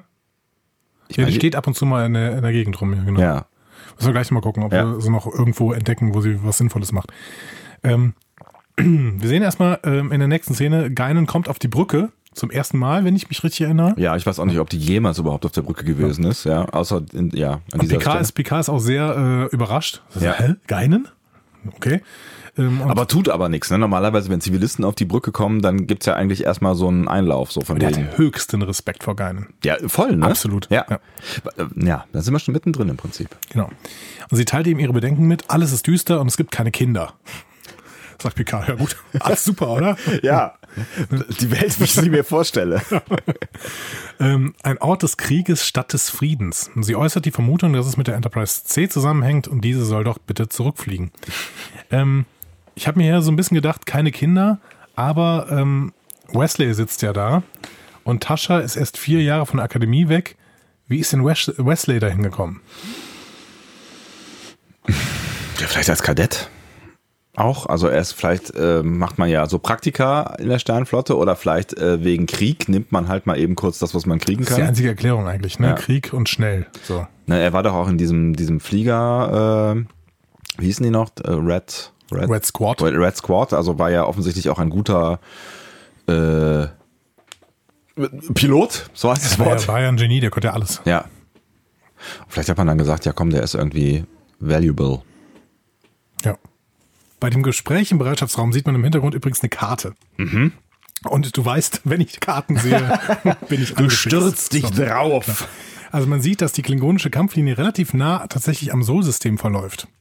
Mhm. Also die sind wirklich an der äh, Erde. Ja, genau. Also mhm. die haben quasi den gesamten Beta-Quadranten äh, schon okkupiert. Ähm, man kann da, damit dann halt auch schon sehen, dass es nicht gut um die Föderation steht. Mhm. Übrigens ist genau das die Karte, wo der Name von äh, Trent äh, Christopher Ganino TCG T TGC draufsteht. Trent Christopher Ganino TCG, oder? Ja, du hast recht. Und ich, ich habe Unrecht. Ah, das wollte ich hören. ist auch also, sehr wichtig an dieser Stelle, sehr wichtig. In, bei den Karten, da ja. sind sie noch nicht so genau wie die. Wo steht der Name denn dann? Welche das steht irgendwo oben links. Okay.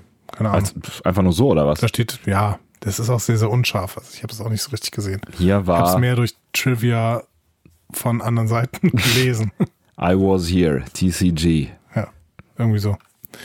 Ähm, aber das, da ist Discovery noch ein bisschen besser, ne? weil es natürlich auch hochauflösender ist. Ne? Also auf diesen Karten kann man immer ein bisschen mehr erkennen und sie stützen sich auch ein bisschen mehr auf die Karten von Michael Okuda, die er mit äh, dem hier Dr. Track ähm, mhm. Larry Nemeczek zusammen gemacht hat. Aber vielleicht müsste man da, ich habe jetzt auch die Netflix-Folge geguckt, ich habe ja zu Hause die, die remasterte Version, vielleicht sieht man das da besser, weil da ist, ne, die haben ja quasi das Original-Filmmaterial genommen und das, das äh, ist erstaunlich scharf. Also da könnte man nochmal drauf gucken, äh, ob man aber ein bisschen mehr sieht. Aber ich weiß nicht genau, wann dieses Werk überhaupt erstand, äh, entstanden ist, dieser Sternatlas.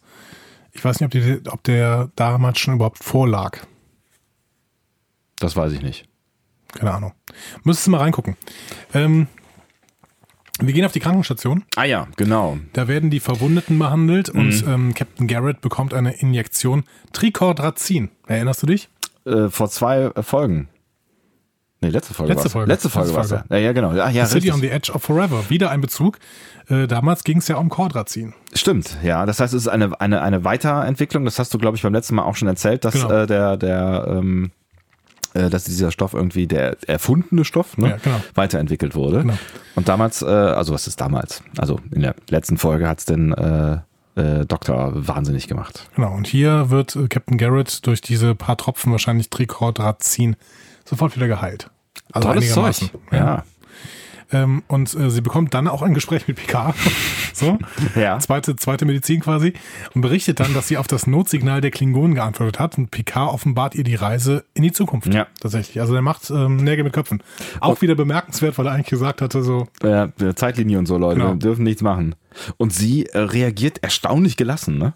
Ja, Sie nimmt das, also sie analysiert auch so gleich. also schon ja, ein bisschen geschockt, ne? Aber ähm, ja, aber ich finde, da könnte man auch noch, äh, ja gut, ich, vielleicht, vielleicht weiß man halt einfach, wenn, ähm, also wenn man um darum weiß, dass Zeitreisen theoretisch möglich sind, äh, auch wenn nur durch äh, Anomalien oder was auch immer, ähm, dann ist man vielleicht auch nicht mehr. Obwohl, naja, ich weiß nicht. Also sie analysiert, finde ich, relativ sachlich dann, ja, die, äh, ähm, die Uniformen sehen ja auch anders aus und ich habe dieses Schiff, irgendwie so ein Schiff noch nie gesehen, so eine Krankenstation noch nie gesehen und so. Genau, und ne? sie erzählt ihm dann, dass sie im Kampf gegen die Romulaner waren, die einen klingonischen Außenposten angegriffen haben. Hm. Picard denkt, äh, dass wäre es ihnen gelungen, der Krieg hätte vermieden werden können. Woran hat dich das erinnert? Woran hat mich das erinnert? Wenn der Krieg, wäre ihnen das gelungen, der Krieg hätte verhindert werden können? Weiß nicht. Ich stehe gerade dem Schlauch. Mich hat das an die Aktion von Michael Burnham in äh, The Vulcan Hello erinnert. Ach so. Ja, So ein bisschen. ja, da hast du natürlich recht, ja.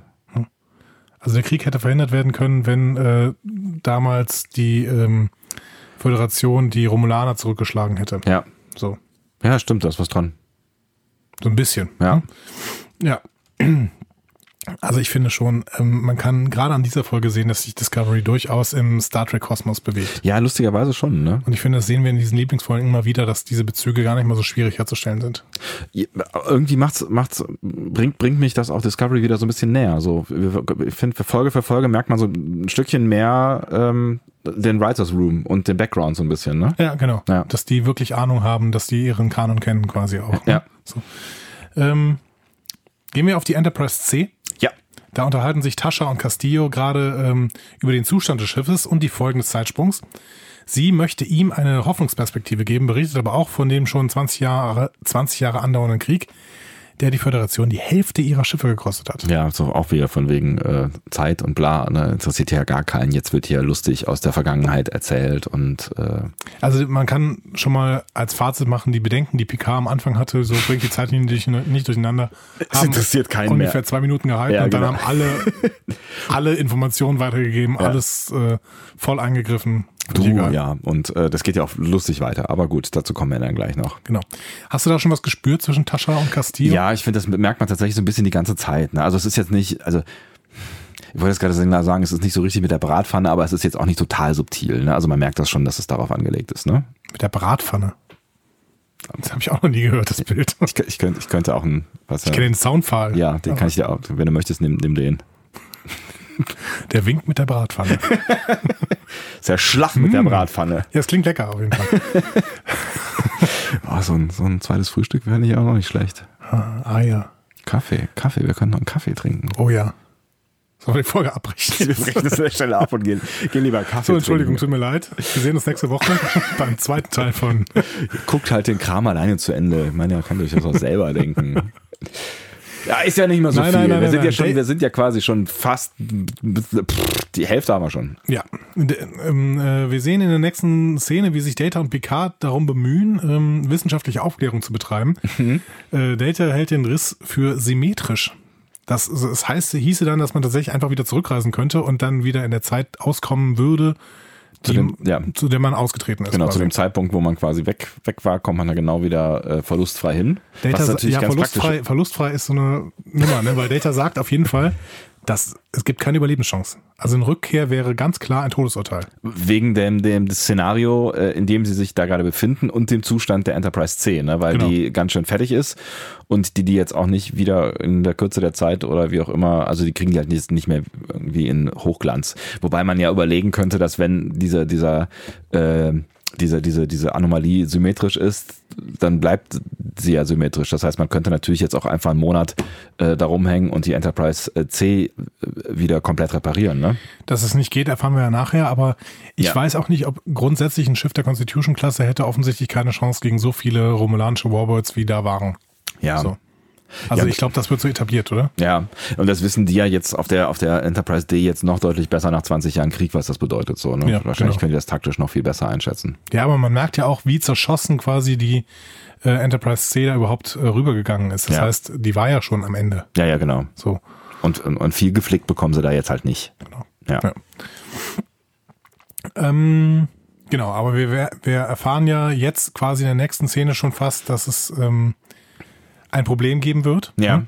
Denn äh, da zeigt Tascha äh, Castillo die neue Enterprise und sie sagt auch, sie sei seit vier Jahren auf dem Schiff, direkt nach der Akademie. Akademie. Mhm. Da ist, war für mich ja die Frage, was macht USD Crusher dann auf dem, an Bord des Schiffs? An Bord des Schiffs? Ja, ja, wir haben ja schon versucht zu philosophieren. Genau, aber ähm, sie besuchen dann Garrett auf der Krankenstation und Castillo berichtet von der Annäherung klingonischer Schiffe. Mhm.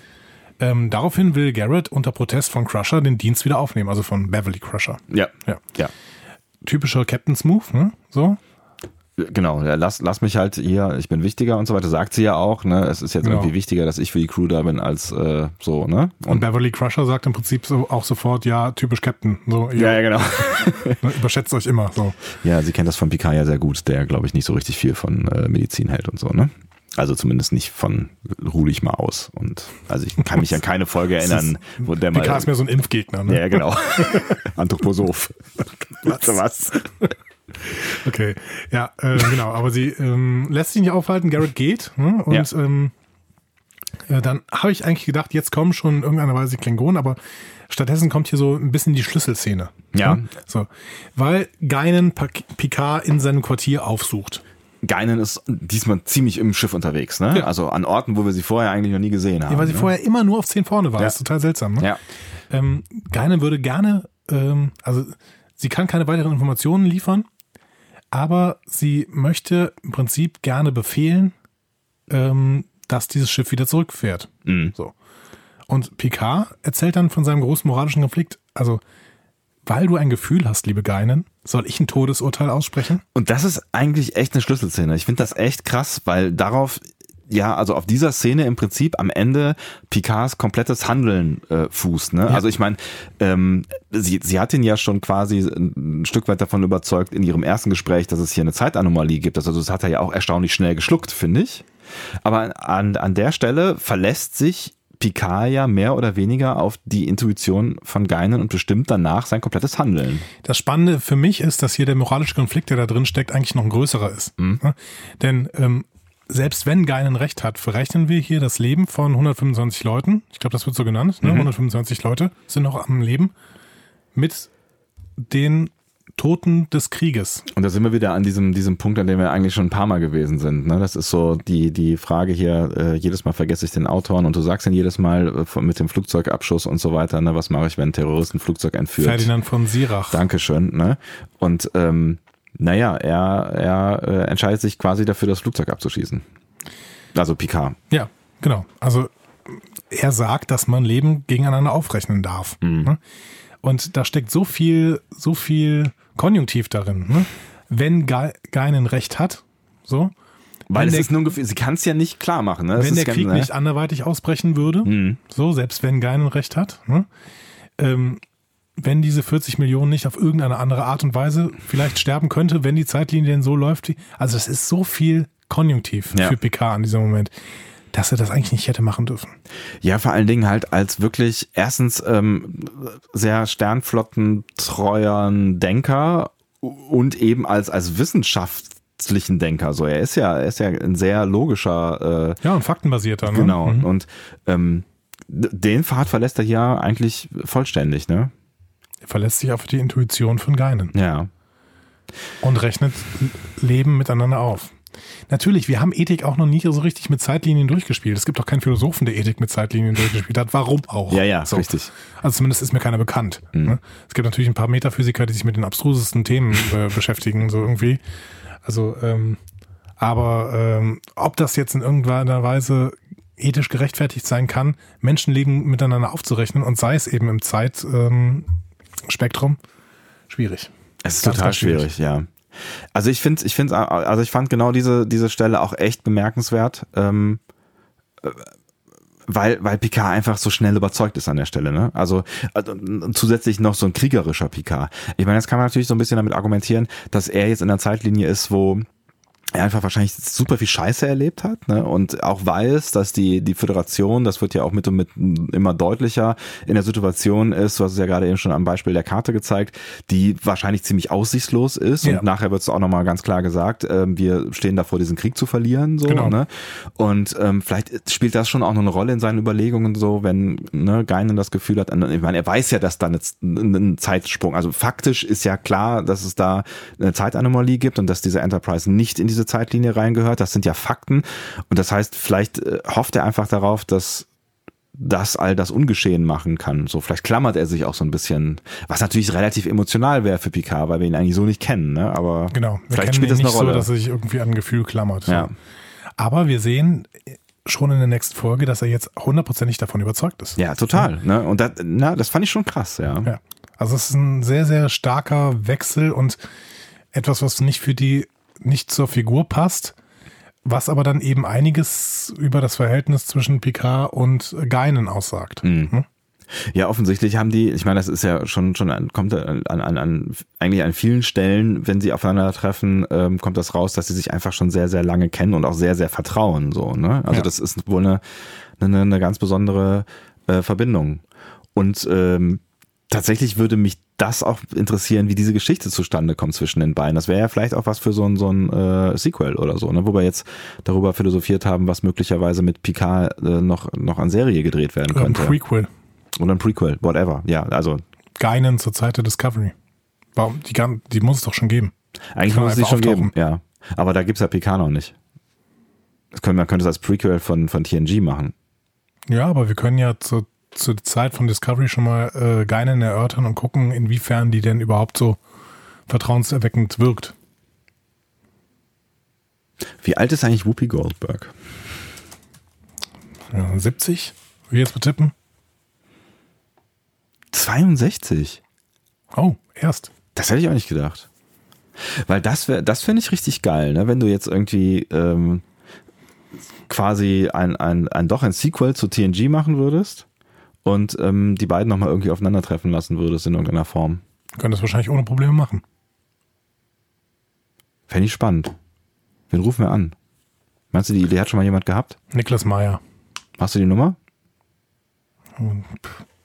Keine Ahnung. Wollen wir das jetzt machen? 555 Nicholas. Jesus. Nee, fände ich, äh, fänd ich eine spannende Idee, weil ich finde diese Figur und auch diese Beziehung zwischen den beiden extrem spannend. Ja. Und da kann Q auch noch mitspielen. Absolut. John Delancey? Hm? Er muss auch nicht so viel segeln. Naja, er muss ja, wenn er Texte vorträgt, ist er ja, ist er ja cool. Also ist ja schon ein guter Schauspieler. Ja. Wenn auch ein bisschen schräg als Mensch. Wir haben einen kurzen Ausschnitt auf der FedCon gesehen. Ich würde das noch nicht als Urteil sprechen.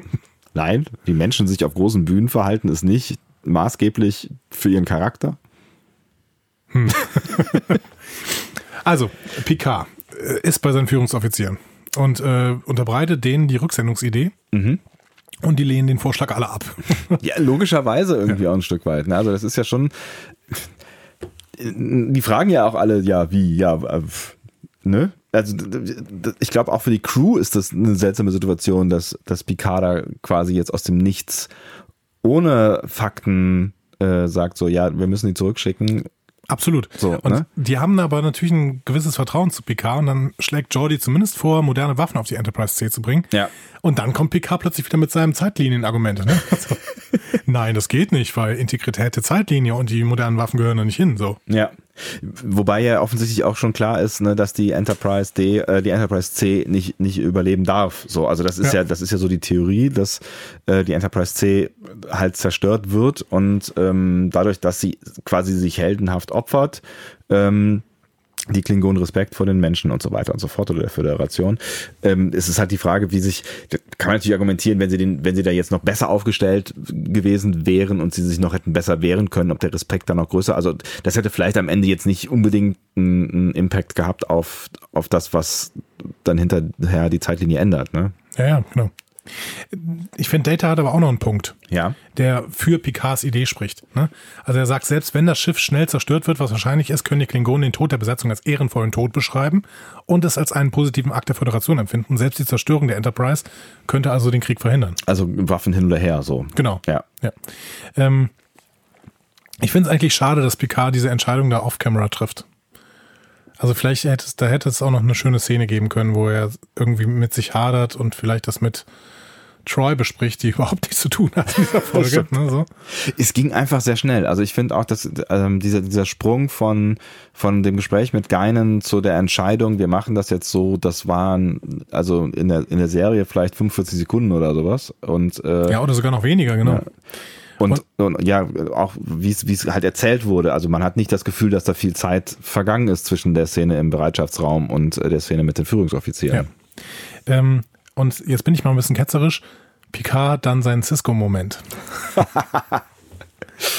ne, weil Ja. er dann, dann hat er plötzlich fährt er die Autoritätskeule aus. Ne? Die Offiziere wehren sich alle gegen den Plan, vor allem Riker ist überhaupt nicht äh, zufrieden. Ne? Der übrigens auch keine größere Rolle spielt in dieser Folge. Ne? Nee, genau. Ja. Er wird ja auch hier völlig weggebügelt. Ne? Ja, total. Also Picard macht deutlich, pass mal auf, das ist ein Informationstreffen und kein Diskussionsmeeting. Punkt. Autorität, Ja. basta, wir machen das jetzt. Das ist natürlich jetzt auch vielleicht ein Stück weit der Picard, der, der 20 Jahre Krieg durchgemacht hat. Ne? Also wir müssen natürlich auch immer daran denken, dass wir jetzt in einer anderen Zeitlinie sind und das möglicherweise auch was mit dieser Figur gemacht hat. Ja, definitiv. Und mit den anderen aber nicht. Das ist schwierig, ne? Ja, ja, klar. Also warum, warum stimmt Riker hier nicht zu, wenn er doch sieht, dass vielleicht dieser Krieg hätte vermieden werden können, in dem er jetzt auch 20 Jahre schon hängt? Vielleicht ist er einfach nicht so schnell im Denken wie Picard. Er versteht Dafür muss er nicht. dann sterben. So, und dann kommen wir zurück nach 10 vorne, ne? ja, Ähm, genau, genau. Äh, dann, äh, da sehen wir ein Gespräch zwischen äh, Tascha und Jordi, was ich ziemlich ähm, spannend tatsächlich fand, weil ähm, wir ja mehr wissen in äh, dieser Szene. Ähm, sie unterhalten sich gerade darüber, ob sie möglicherweise in einer alternativen äh, Zeitlinie dann tot oder lebendig sein könnten. Und naja, wir wissen ja, was in der anderen Zeitlinie zumindest mit Tascha passiert, ne? Nämlich sie existiert nicht. Genau, Und und das ist auch, auch die Szene, wo die ganze Zeit Geinen quasi um die herumschleicht. Genau, ne? und so. ich habe so die ganze Zeit das Gefühl, sie weiß es ja auch oder sie hat, ne, sie hat ja, zumindest hat sie irgendwie ein Gefühl und Ja. äh, ne, wir erfahren, erfahren ja später, dass sie, dass sie äh, tatsächlich ein sehr konkretes Gefühl hat.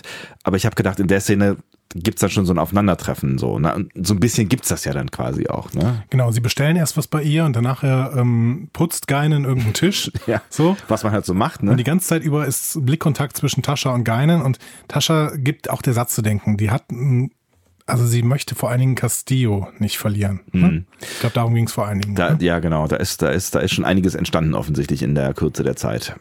Genau.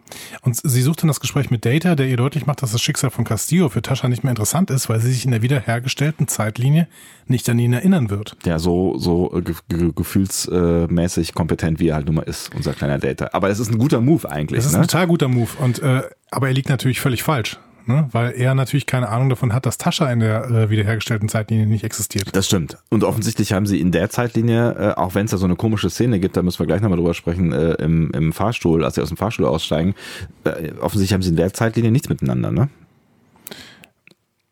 Ja, vielleicht Nee. auch, ja, vielleicht auch doch. Das ist ja die. Fahrstuhlszene, ne? Das ist, glaube ich, hier die Fahrstuhlszene. Ist das schon die Fahrstuhlszene? ich weiß nicht, ich bin auch ein bisschen durcheinander vielleicht. Aber äh, ich glaube, das ist die Fahrstuhlszene. Ja. Und da gibt es so einen Blick. Zwischen Data und Tascha. Ja, genau. Und den fand ich auch komisch. Also was Ja, der, Data interessiert sich halt auch in dieser Zeitlinie für Tascha. Aber ich glaube, sie hat es in dieser Zeitlinie nicht so erwidert. hm. Zumindest könnte das so sein.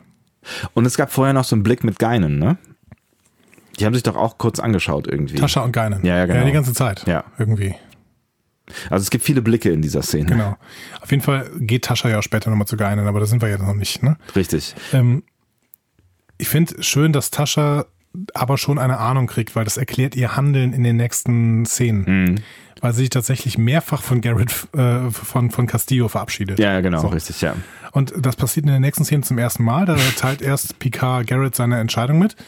und Garrett ist sich auch des Todes bewusst und würde aber gern bleiben. Picard macht ihr nochmal deutlich, dass die Föderation äh, innerhalb der nächsten sechs Monate sowieso kapitulieren muss. Also sie will nicht alleine bleiben, sie will mit der Enterprise C bleiben, um den Krieg quasi äh, zu unterstützen. So, ne? Sie sagt irgendwie sowas Ja. wie, äh, lass Das mich ist doch helfen. Gegenvorschlag, aber im Endeffekt will sie in der Zeitlinie bleiben, um nicht zu sterben. So, ne? Ja, ja, wahrscheinlich. Ne? Ja. Ähm, und äh, er sagt ihr, pass mal auf, hier kannst du definitiv nicht helfen, aber in der Vergangenheit kannst du eventuell den gesamten Krieg verhindern.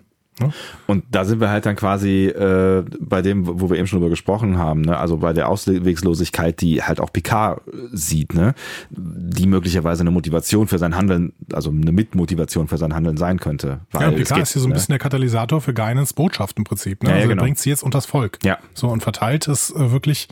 Er über, überzeugt ja Garrett hier auch. Ne? Ja. Also er beschließt dann, ja gut, dann reisen wir zurück und bieten den Romulanern halt wenig, wenigstens einen guten Kampf. Was auch, auch eine harte Entscheidung ist, so, ne? Also ich meine, ähm, ja, du du musst auch erstmal machen. So, also Ja. sagen, und okay, wir gehören hier nicht hin und wenn wir draufgehen, gehen wir drauf. Und wir werden draufgehen. Ja. Das weiß sie ja. Ja. Ne?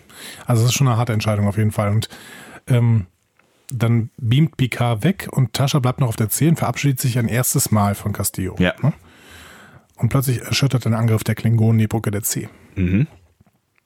Ne, also wir wissen jetzt, die Klingonen sind da.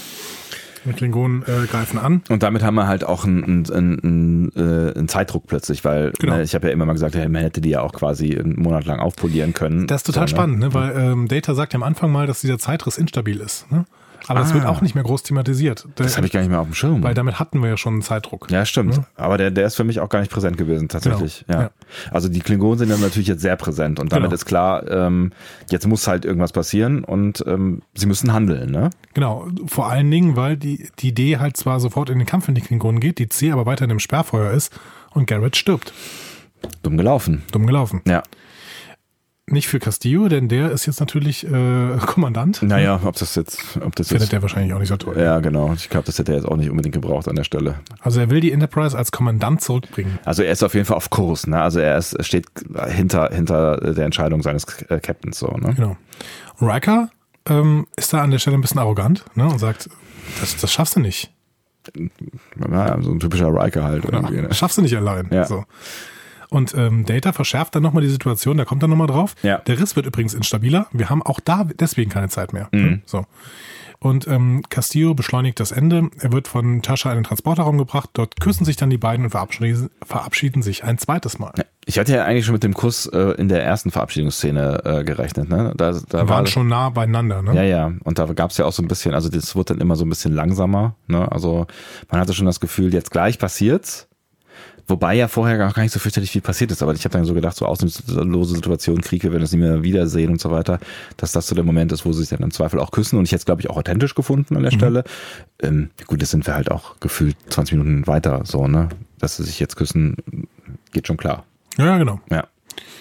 Ähm, Tascha sucht Geinen im 10 vorne auf dann. Mhm. Sie geht quasi dem Blick hinterher, den sie in der letzten Szene bekommen hat von Ja. Geinen. Ist lustig, dass das so lange gedauert hat. Ne? Also dass sie sich, dass sie, dass sie sich, äh, also dass sie sie nicht sofort angesprochen hat in der in der Szene davor im 10 vorne. Ne? Ja, aber da war sie noch am Hadern und hat noch mit äh, Jordi gesprochen Mhm. und hat sie noch das Data-Gespräch. Also sie, ähm, ja, Und jetzt wird es natürlich auch konkreter, weil sie ja einen Plan gefasst hat. Ne? Genau. Also sie hat, sie hat sich was überlegt und jetzt will sie halt erstmal sicher gehen, bevor sie ihren Plan umsetzt, ähm, ob ihr Gefühl, was sie da offensichtlich schon hat, denn das Richtige ist. genau. Sie fragt nach ihrem Schicksal. Ja. Ne? Und Geinen weicht erst aus, aber Tascha bleibt dann hartnäckig und dann macht Geinen deutlich, ja, du bist einen sinnlosen Tod gestorben, liebe Tascha. Hm. Und daraufhin sucht Tascha Picard auf und bittet um ihre Versetzung auf die C. Picard gewährt ihr die Versetzung, damit äh, für Tascha einen sinnvolleren Tod. Und das ist das Schöne, ne? weil das ist im Prinzip eine, ein, ja, ein Move im Drehbuch, den sich Denise Crosby genauso gewünscht hat. Ja. Ne? Weil dieser Tod ähm, in der ersten Staffel, der war halt auch Mist. So. Ja, klar, sie ist halt in dieses schwarze Blob-Ding gefallen und war weg. Genau. Also, Also- ist im Prinzip wie ein Redshirt Ja. gestorben. Ja, also richtig blöd. Ja. Und jetzt hat sie hier wirklich einen, einen sinnvollen, einen, einen Tod, der in irgendeiner Weise einen Sinn hat. Ja. Ne? Auch wenn man das halt schwierig sagen sollte. Ähm, für den sie sich aber selber entschieden hat und äh, als Motivation Liebe hatte. Also tatsächlich einen ganz guten Kampfestod. Die Ja. Klingonen würden das richtig feiern, aber ähm, Auch für die Menschen ist es okay. So. Ja, also, ne. Also es ist halt so die Frage, ob das jetzt sein muss. Ne? Also ich meine, das ist jetzt eher sowas so für, für, für ihr Gefühl, wovon sie wahrscheinlich auch nichts hat, aber ähm, es ist die Frage halt, ob es am Ende irgendwie was bringt. Ne? Jetzt können sie ja vielleicht dadurch, dass Tascha da ist und natürlich dann äh, den, den, den taktischen Offiziersposten übernehmen kann, während Castillo dann äh, den Captain spielt, ähm, können sie vielleicht so ein bisschen und vielleicht auch mit so ein paar Moves, den sie aus, aus, aus, aus der Zukunft jetzt mitbringen, den die Klingonen vielleicht, die, die Klingonen vielleicht noch nicht kennen, können sie vielleicht ein bisschen länger durchhalten. Ne? Und es ist so ja, die Frage, ob das dann am Ende irgendwie ausschlaggebend ist dafür, dass die Klingonen äh, sie anerkennen als was auch immer. Die Zeitlinienbedenken werden ja auch nochmal von Picard auf, äh, eingebracht, ne? ja. aber ähm, ich finde, die werden mal ernst genommen und mal nicht. Er ist ja, finde ich, an der Stelle auch wieder relativ schnell überzeugt, weil er sagt am Anfang sofort, nee, geht nicht, so, kann man nicht machen. Äh, hier Zeit, sagt sie, ja, aber Garrett ist weg. So, ja. ja. ist ja auch schon Zeit. Hat sie ja natürlich auch mit Recht. Ich meine, die, die haben ja schon ganz viel kaputt gemacht in der Zeitlinie am Ende, ne? Dann ja, ist aber dass, ob sich die Mechanik dann einfach durch irgendwie eine andere Person auf der Brücke zurückversetzen lässt, komisch. Ja. Also auch da, dass Picard da zustimmt, ähm, kann ich im besten Falle noch, wenn ich möchte, damit erklären, dass es halt der, der PK aus der anderen Zeitlinie ist, der vielleicht so ein bisschen fatalistischer ist. Das verzweifelt da, ne? Ja. ja. Tascha kommt auf der C an, dann. Da äh, stimmt gerade Castillo seine Mannschaft ein und Castillo wehrt sich kurz, stimmt dann aber zu. Ja. Aber relativ schnell. Auch relativ schnell, ja. Auch das ging relativ fix, wo ich dann irgendwie gedacht habe, naja, pff, ne, sie äh, erklärt sie ihm ja doch, sie erklärt ihm, glaube ich, dass, dass sie nicht überlebt auf der, in der alternativen Zeitlinie. Ne? Genau. Und dann ist er relativ schnell einverstanden. Ähm, und dann gibt es im Prinzip sowas wie eine dritte Verabschiedung, wobei die halt noch wissen, dass sie zusammen noch schnell in den Tod fliegen. Ja. So. Romance. Ja. Romance till death. Naja. Und dann geht's in Action. Ne? Die C macht sich auf den Weg in Richtung Anomalie, aber sehr, sehr langsam. Unfassbar, oder? Wie langsam dieses Schiff fliegt. Ne? So. Also, also, also, also Manövriertriebwerke oder so. Was während, währenddessen Annäherungsalarm, ein neuer Klingonenangriff. Die D stellt sich zwischen die C und die Klingonen. Sie wird in einem harten Kampf immer heftiger getroffen. Kurz bevor der Warpkern, Warpkern bricht, stirbt Riker. Hätte ja, und alle freuen sich und Nein. No Jonathan Frakes anymore. Nein.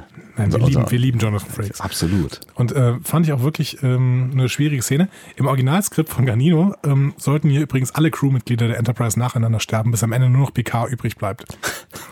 Hätte vielleicht ein bisschen langsam gedauert, äh, länger gedauert. Das wurde von Pillar äh, nicht deswegen abgelehnt, sondern weil, weil äh, Pillar die Zuschauer vor dem Schmerz schützen wollte. Oh. Hat er gesagt. Das ist aber nett von ihm. Aber offensichtlich war Riker egal. genau.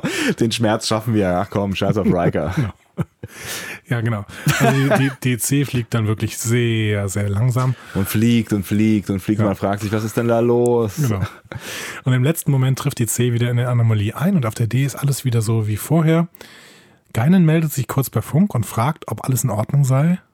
Und auf der Brücke sagt man, hä? Was will die? Hä? Wieso? Ja. Alles gut? So. Genau, die meldet sich halt genau nie so, ne, was soll das jetzt? Ne? Ja. Ja, und damit ist der Drops gelutscht. Damit ist der Drops gelutscht, aber wir haben noch eine Szene. Mhm. Nämlich eine Szene, in der sich Geinen mit Jordi über Tascha unterhält. Mhm. Warum? Ich weiß nicht. Vielleicht einfach nochmal, um so ein bisschen, so, also so ein bisschen zu zeigen, dass, dass äh, Geinen weiß, dass da vorher was schiefgelaufen ist. Und damit sich Geinen so ein bisschen nochmal an Tascha erinnern kann, so.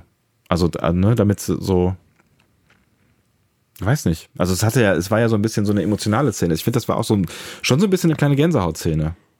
Meinst du, um die Erinnerungen an Tascha nochmal hochzuhalten, weil Tascha eben jetzt quasi sich für den Frieden geopfert hat? Ja, vielleicht. Vielleicht hatte sie auch einfach das Bedürfnis, dann nochmal mit jemandem drüber zu reden und natürlich kann sie halt irgendwie nicht erzählen, was, was da sonst so passiert ist. Ich weiß auch nicht, wie viel sie dann am Ende davon weiß, weil sie ja, ja auch bei, bei der anderen, also in der anderen Zeitlinie gesagt hat, dass das ja alles nur so ein Gefühl ist, dass da irgendwas nicht stimmt. Ne? Und ähm, ja, aber irgendwas hat sie davon offensichtlich ja überbehalten und sie hat ja offensichtlich das Bedürfnis, einfach nochmal noch mal was Wohlwollendes über, über Tascha zu, ja, mhm. also zu sagen, so, ne? Ja, äh, ob es die Szene jetzt gebraucht hätte, weiß ich nicht, aber ich fand sie, ich fand sie ganz schön. Und allgemein die Folge? Ach, da sind wir schon, oder was? Ich glaube schon, oder? Ja, das war's, ne? Also die, die Folge ist jetzt vorbei. Die Folge ist jetzt vorbei. Jetzt, jetzt, könnten wir, jetzt könnten wir über Fazit, Faziti reden. das machen das, was ja der anerkannte Plural von Fazit ist. der anerkannte italienische Plural. Faziti. El Faciti. Ähm, ey, das ist, glaube ich, Spanisch, ne? Wie dem auch sei. ähm, ja, tolle Folge tatsächlich. Also ich, ich, äh, ich, bin, ich bin ganz glücklich mit meiner Auswahl. Schön. Denn ich finde ich finde tatsächlich, dass, dass die ähm, Folge sehr viel richtig macht und das schon so ab der ersten Minute und da, dafür, das habe ich ja am Anfang schon angedeutet, ähm, spielt Geinen, finde ich, eine zentrale Rolle. Also ich finde, ein, einige Charaktere kommen hier nicht so richtig durch. Also na, gerade Picard, da gibt's halt so ein paar Fragezeichen am Handeln, die man halt, wie ich ja eben schon gesagt habe, vielleicht erklären kann, dass, dass wir halt hier nicht den Picard-Picard, sondern den Alternativ-Picard irgendwie sehen und der möglicherweise irgendwie ein, halt eine andere, so ein bisschen eine andere Grundlage für seine Handlungen ähm, zulässt, als das, das unser Picard tun würde, möglicherweise. Aber ich finde, es ist eine total intensive, diepe Folge, bei der mir Geinen total gut gefällt als tragende Figur. Also sie bringt ja da die ganze Zeit im Prinzip die Handlung immer wieder ein Stück weit vorwärts ähm, an, an Schlüsselpunkten und ich sehe sie einfach total gerne und ich sehe auch Whoopi Goldberg total gerne in dieser, dieser Rolle. Ähm, und was ich halt auch toll fand, ist einfach, dass da nochmal Tascha zu sehen. Also ich war nie ein großer Tascha-Fan in der, in der ersten Staffel. Ich finde, sie ist da so ein bisschen, ja, ich war, das wird, das wird ja mit und mit so ein bisschen besser, aber ich finde, sie ist am Anfang ähm, so ein bisschen nervig gezeichnet, so ein bisschen dickköpfig und, und, und immer so auf Konflikt aus, also eigentlich fast noch, noch aggressiver als Worf am, am Ende dann hinterher ist äh, auf dem Posten so. Ähm, und auch so ein bisschen, ne, also temperamentvoll, was jetzt unbedingt was Negatives sein muss, aber am Anfang fand ich sie irgendwie nicht so total spannend. Ähm, und das, sie wird ja dann, sie entwickelt sich dann spätestens so mit dieser Affäre zu Data, entwickelt sie, also zeigt sie ja noch andere Seiten und dann lernt man sie auch so ein bisschen, so ein bisschen besser kennen und dann hat sie auch so ein paar liebevolle Seiten. Aber ich finde es am Ende gut, dass man hier nochmal ihr einen Raum gegeben hat und hier ihr auch einen Raum gegeben hat, um emotional zu sein. Und ich finde, das tut, tut der Figur nochmal gut und das tut, äh, tut irgendwie, also es bildet so eine schöne Klammer nochmal drumherum. So. Und also ich fand das schön, dass man sie, dass man hier sie hier nochmal gesehen hat und so ein bisschen ein schöneres Ende für sie gefunden hat. Auch noch mit, mal mit ein bisschen Charakterentwicklung, was ja tatsächlich nochmal irgendwie ein Stück weit passiert, obwohl sie ja keine Rolle mehr spielt am Ende so, ne? Mhm. Ähm, und diese, diese, ich finde, es ist halt eine der, der gelungeren Zeitfolgen, äh, weil ich das, das Thema gut umgesetzt finde, auch wenn man halt darüber streiten kann, ähm, dass, dass, dass, dass ja einfach, dass das Handeln der Enterprise D nicht ko, ko, ko, ko Kohärent? Da muss das E hin, ne? Kohärent. Kohärent ist Quatsch.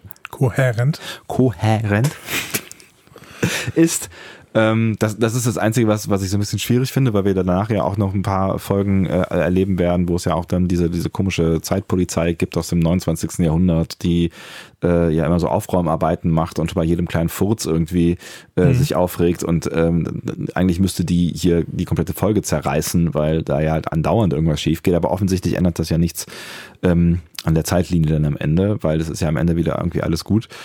Ähm, trotzdem finde ich, dass es halt eine, eine, eine, eine gut gelungene äh, Zeitfolge äh, ist, die für mich äh, sehr gut funktioniert, also auch dramaturgisch. Ich finde, die Folge hat keine Längen, die Folge hat keine überflüssigen ähm, Szenen.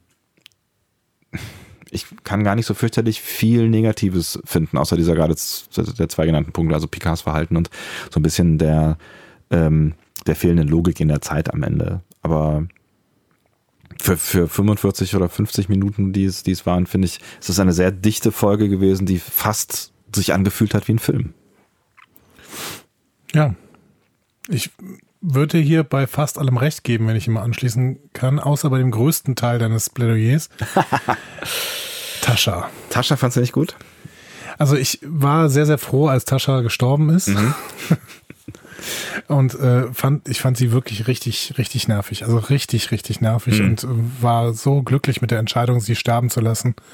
Ähm, und mich hat ja auch Wesley Crusher nie so richtig so genervt, wie es andere Figuren gemacht haben, wie zum Beispiel Tascha. Mhm. Ähm, dementsprechend tolle, tolle Entscheidung, sie damals sterben zu lassen, auch wenn sie vielleicht äh, das war ja mehr ihre Entscheidung. Ne? Fuß darin hat, dass Denise Crosby gehen wollte. Ja. Ähm, und für mich gibt es dementsprechend eine bessere Version dieser Folge, nämlich eine Version, in der andere Leute die Handlungsträger sind, weil diesen Konflikt äh, beziehungsweise diese Liebesaffäre ähm, zwischen Tascha und Castillo hat mich von beiden Seiten her nicht interessiert. Castillo ist für mich auch ein völlig uninteressanter äh, Charakter. Irgendwie. Castillo ist uninteressant, total, ja, ja finde ich auch. Aber und Tascha, Tascha eben für mich auch. Ja, ja, kann man, kann man definitiv darüber diskutieren, aber ich finde halt genau gerade deswegen, also ne, ich kann das durchaus teilen. Äh, ne, ich habe ja eben schon gesagt, sie hat mich auch eigentlich die längste Zeit äh, genervt, aber gerade deswegen habe ich mich darüber gefreut, dass sie hier ähm, eine Version zeichnen, die halt eigentlich diese nervigen Eigenschaften aus, aus der ersten Staffel nicht so hat oder nicht so präsent hat. Also sie wird hier sehr viel, sehr viel umgänglicher und menschlicher gezeichnet. Und das fand ich, fand ich irgendwie ganz schön. Ich habe keinerlei Gefühle für Tascha. das enttäuscht mich jetzt sehr. Also die, wie gesagt, es gibt für mich eine bessere Version dieser, ja. ähm, dieser trotzdem sehr bemerkenswert guten Folge. Also das ist wirklich ähm, eine Zeitfolge, die sich auch wirklich mit, äh, mit dem mit der Zeitlinie auseinandersetzt, mhm. auch wenn sie vielleicht nicht immer so konsequent in der Behandlung dieser Zeitlinie ist, aber sie setzt sich damit auseinander. Ja. Da gibt es durchaus Folgen, die das eben nicht so richtig machen. Und ähm, ja, mit einem anderen Handlungsträger wäre das hier eine absolute Top-10-Folge für mich gewesen. Ansonsten kann ich aber schon sagen, das ist eine Folge, die mir wirklich gut gefallen hat. Mhm. Und ich bin auch nicht völlig unzufrieden damit, dass du die gewählt hast. Aber ich. Aber Tascha ist ja kein Handlungs, keine Handlungsträgerin. Das ist ja eigentlich, wenn man ehrlich ist, ist es ja schon eine Zeitgeschichte. Also um die geht's ja eigentlich gar nicht. Ja, aber dann, dafür wird ihr dann zu viel äh, Raum eingeräumt. Also ja, sie ist schon sehr präsent, aber eigentlich treibt sie an keiner Stelle, also diese Geschichte treibt an keiner Stelle die Story der, der Folge vorwärts. Ja, dann, warum lässt man es dann nicht? Hätte ich mehr Zeit mit interessanten Charakteren verbringen können. Keine Ahnung. Ich merke aber auch immer wieder, dass ähm, das Star Trek-Gefühl für mich bei TNG geht, stellt es sich schon immer ein, mhm. aber nicht so schnell wie bei DS9.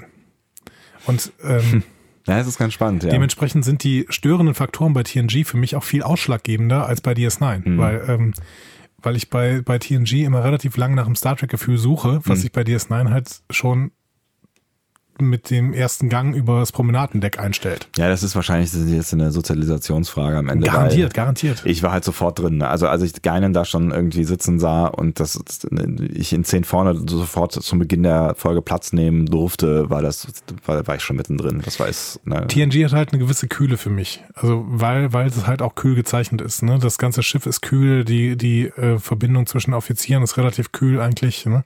Ja, es ist auf jeden Fall auf DS9 ist äh, gefühlsmäßig mehr los los, definitiv. Die genau. Sind, äh, ja. Und wenn dann auch noch Tasche dazu kommt, die halt auch grundsätzlich eher kühl ist, so dann, dann wird's mir halt nicht warm ums Herz. ähm, dementsprechend, ähm, ja. Wie gesagt, es gibt, eine, es gibt für mich in meinem Kopf eine bessere Version dieser Folge. Mhm. Punkt. Aber das schmälert nichts daran, dass das wirklich eine gute Folge ist. Mhm. Aber das finde ich schon, finde ich echt schon spannend. Ich glaube, das hat echt total viel damit zu tun, mit welcher, mit welcher Serie man am Ende aufgewachsen ist, weil ich bin, ich bin so unfassbar gerne auf dieser Enterprise unterwegs und laufe durch diese Gänge durch und das ist, das ist für mich echt so, so zu Hause, also wie du das vielleicht hast, wenn du das Promenadendeck betrittst dann in ja. der, ne? Also es ist Darf so, ich dich dahin nochmal mitnehmen? Ins, äh, aufs Promenadendeck? Ja. Warum eigentlich nicht? Ich habe mir gerade was überlegt und vielleicht können wir da mal ein bisschen unsere Zukunft jetzt besprechen. Unser beider Zukunft? Unser beider Zukunft. haben wir eine, Andi? Haben wir eine? Zumindest montags. Vorübergehend. Vorübergehend haben wir montags eine Zukunft. ähm, ich würde nämlich mal äh, über die nächsten beiden Wochen sprechen. Äh, ja, da können wir gerne drüber sprechen. Also es gibt ja auch noch einiges zu besprechen, wenn wir ehrlich sind. Genau, denn ähm, zum Zeitpunkt dieser Aufnahme ist die äh, Comic, San Diego Comic Con jetzt schon ein bisschen ins Land gezogen und wir sind immer noch sehr, sehr beeindruckt vom äh, Trailer für die zweite Staffel Discovery. Das kann man an der Stelle so stehen lassen. Wir haben noch nicht darüber gesprochen, über diesen genau. Trailer. Ich weiß gar nicht, ist das, soll man das, handhaben wir das wie bei einer Folge? Ja, dann lass uns nicht darüber sprechen, aber vielleicht ähm, nächste Woche mal darüber sprechen und mal eine kleine Newsfolge nochmal ähm, einschieben, in der wir vielleicht nur die Trailer-Analyse machen.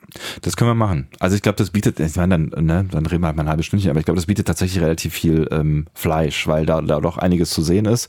Es gibt ja auch noch ein, zwei News, die wir vielleicht drüber, drüber hinaus noch mit einflechten können.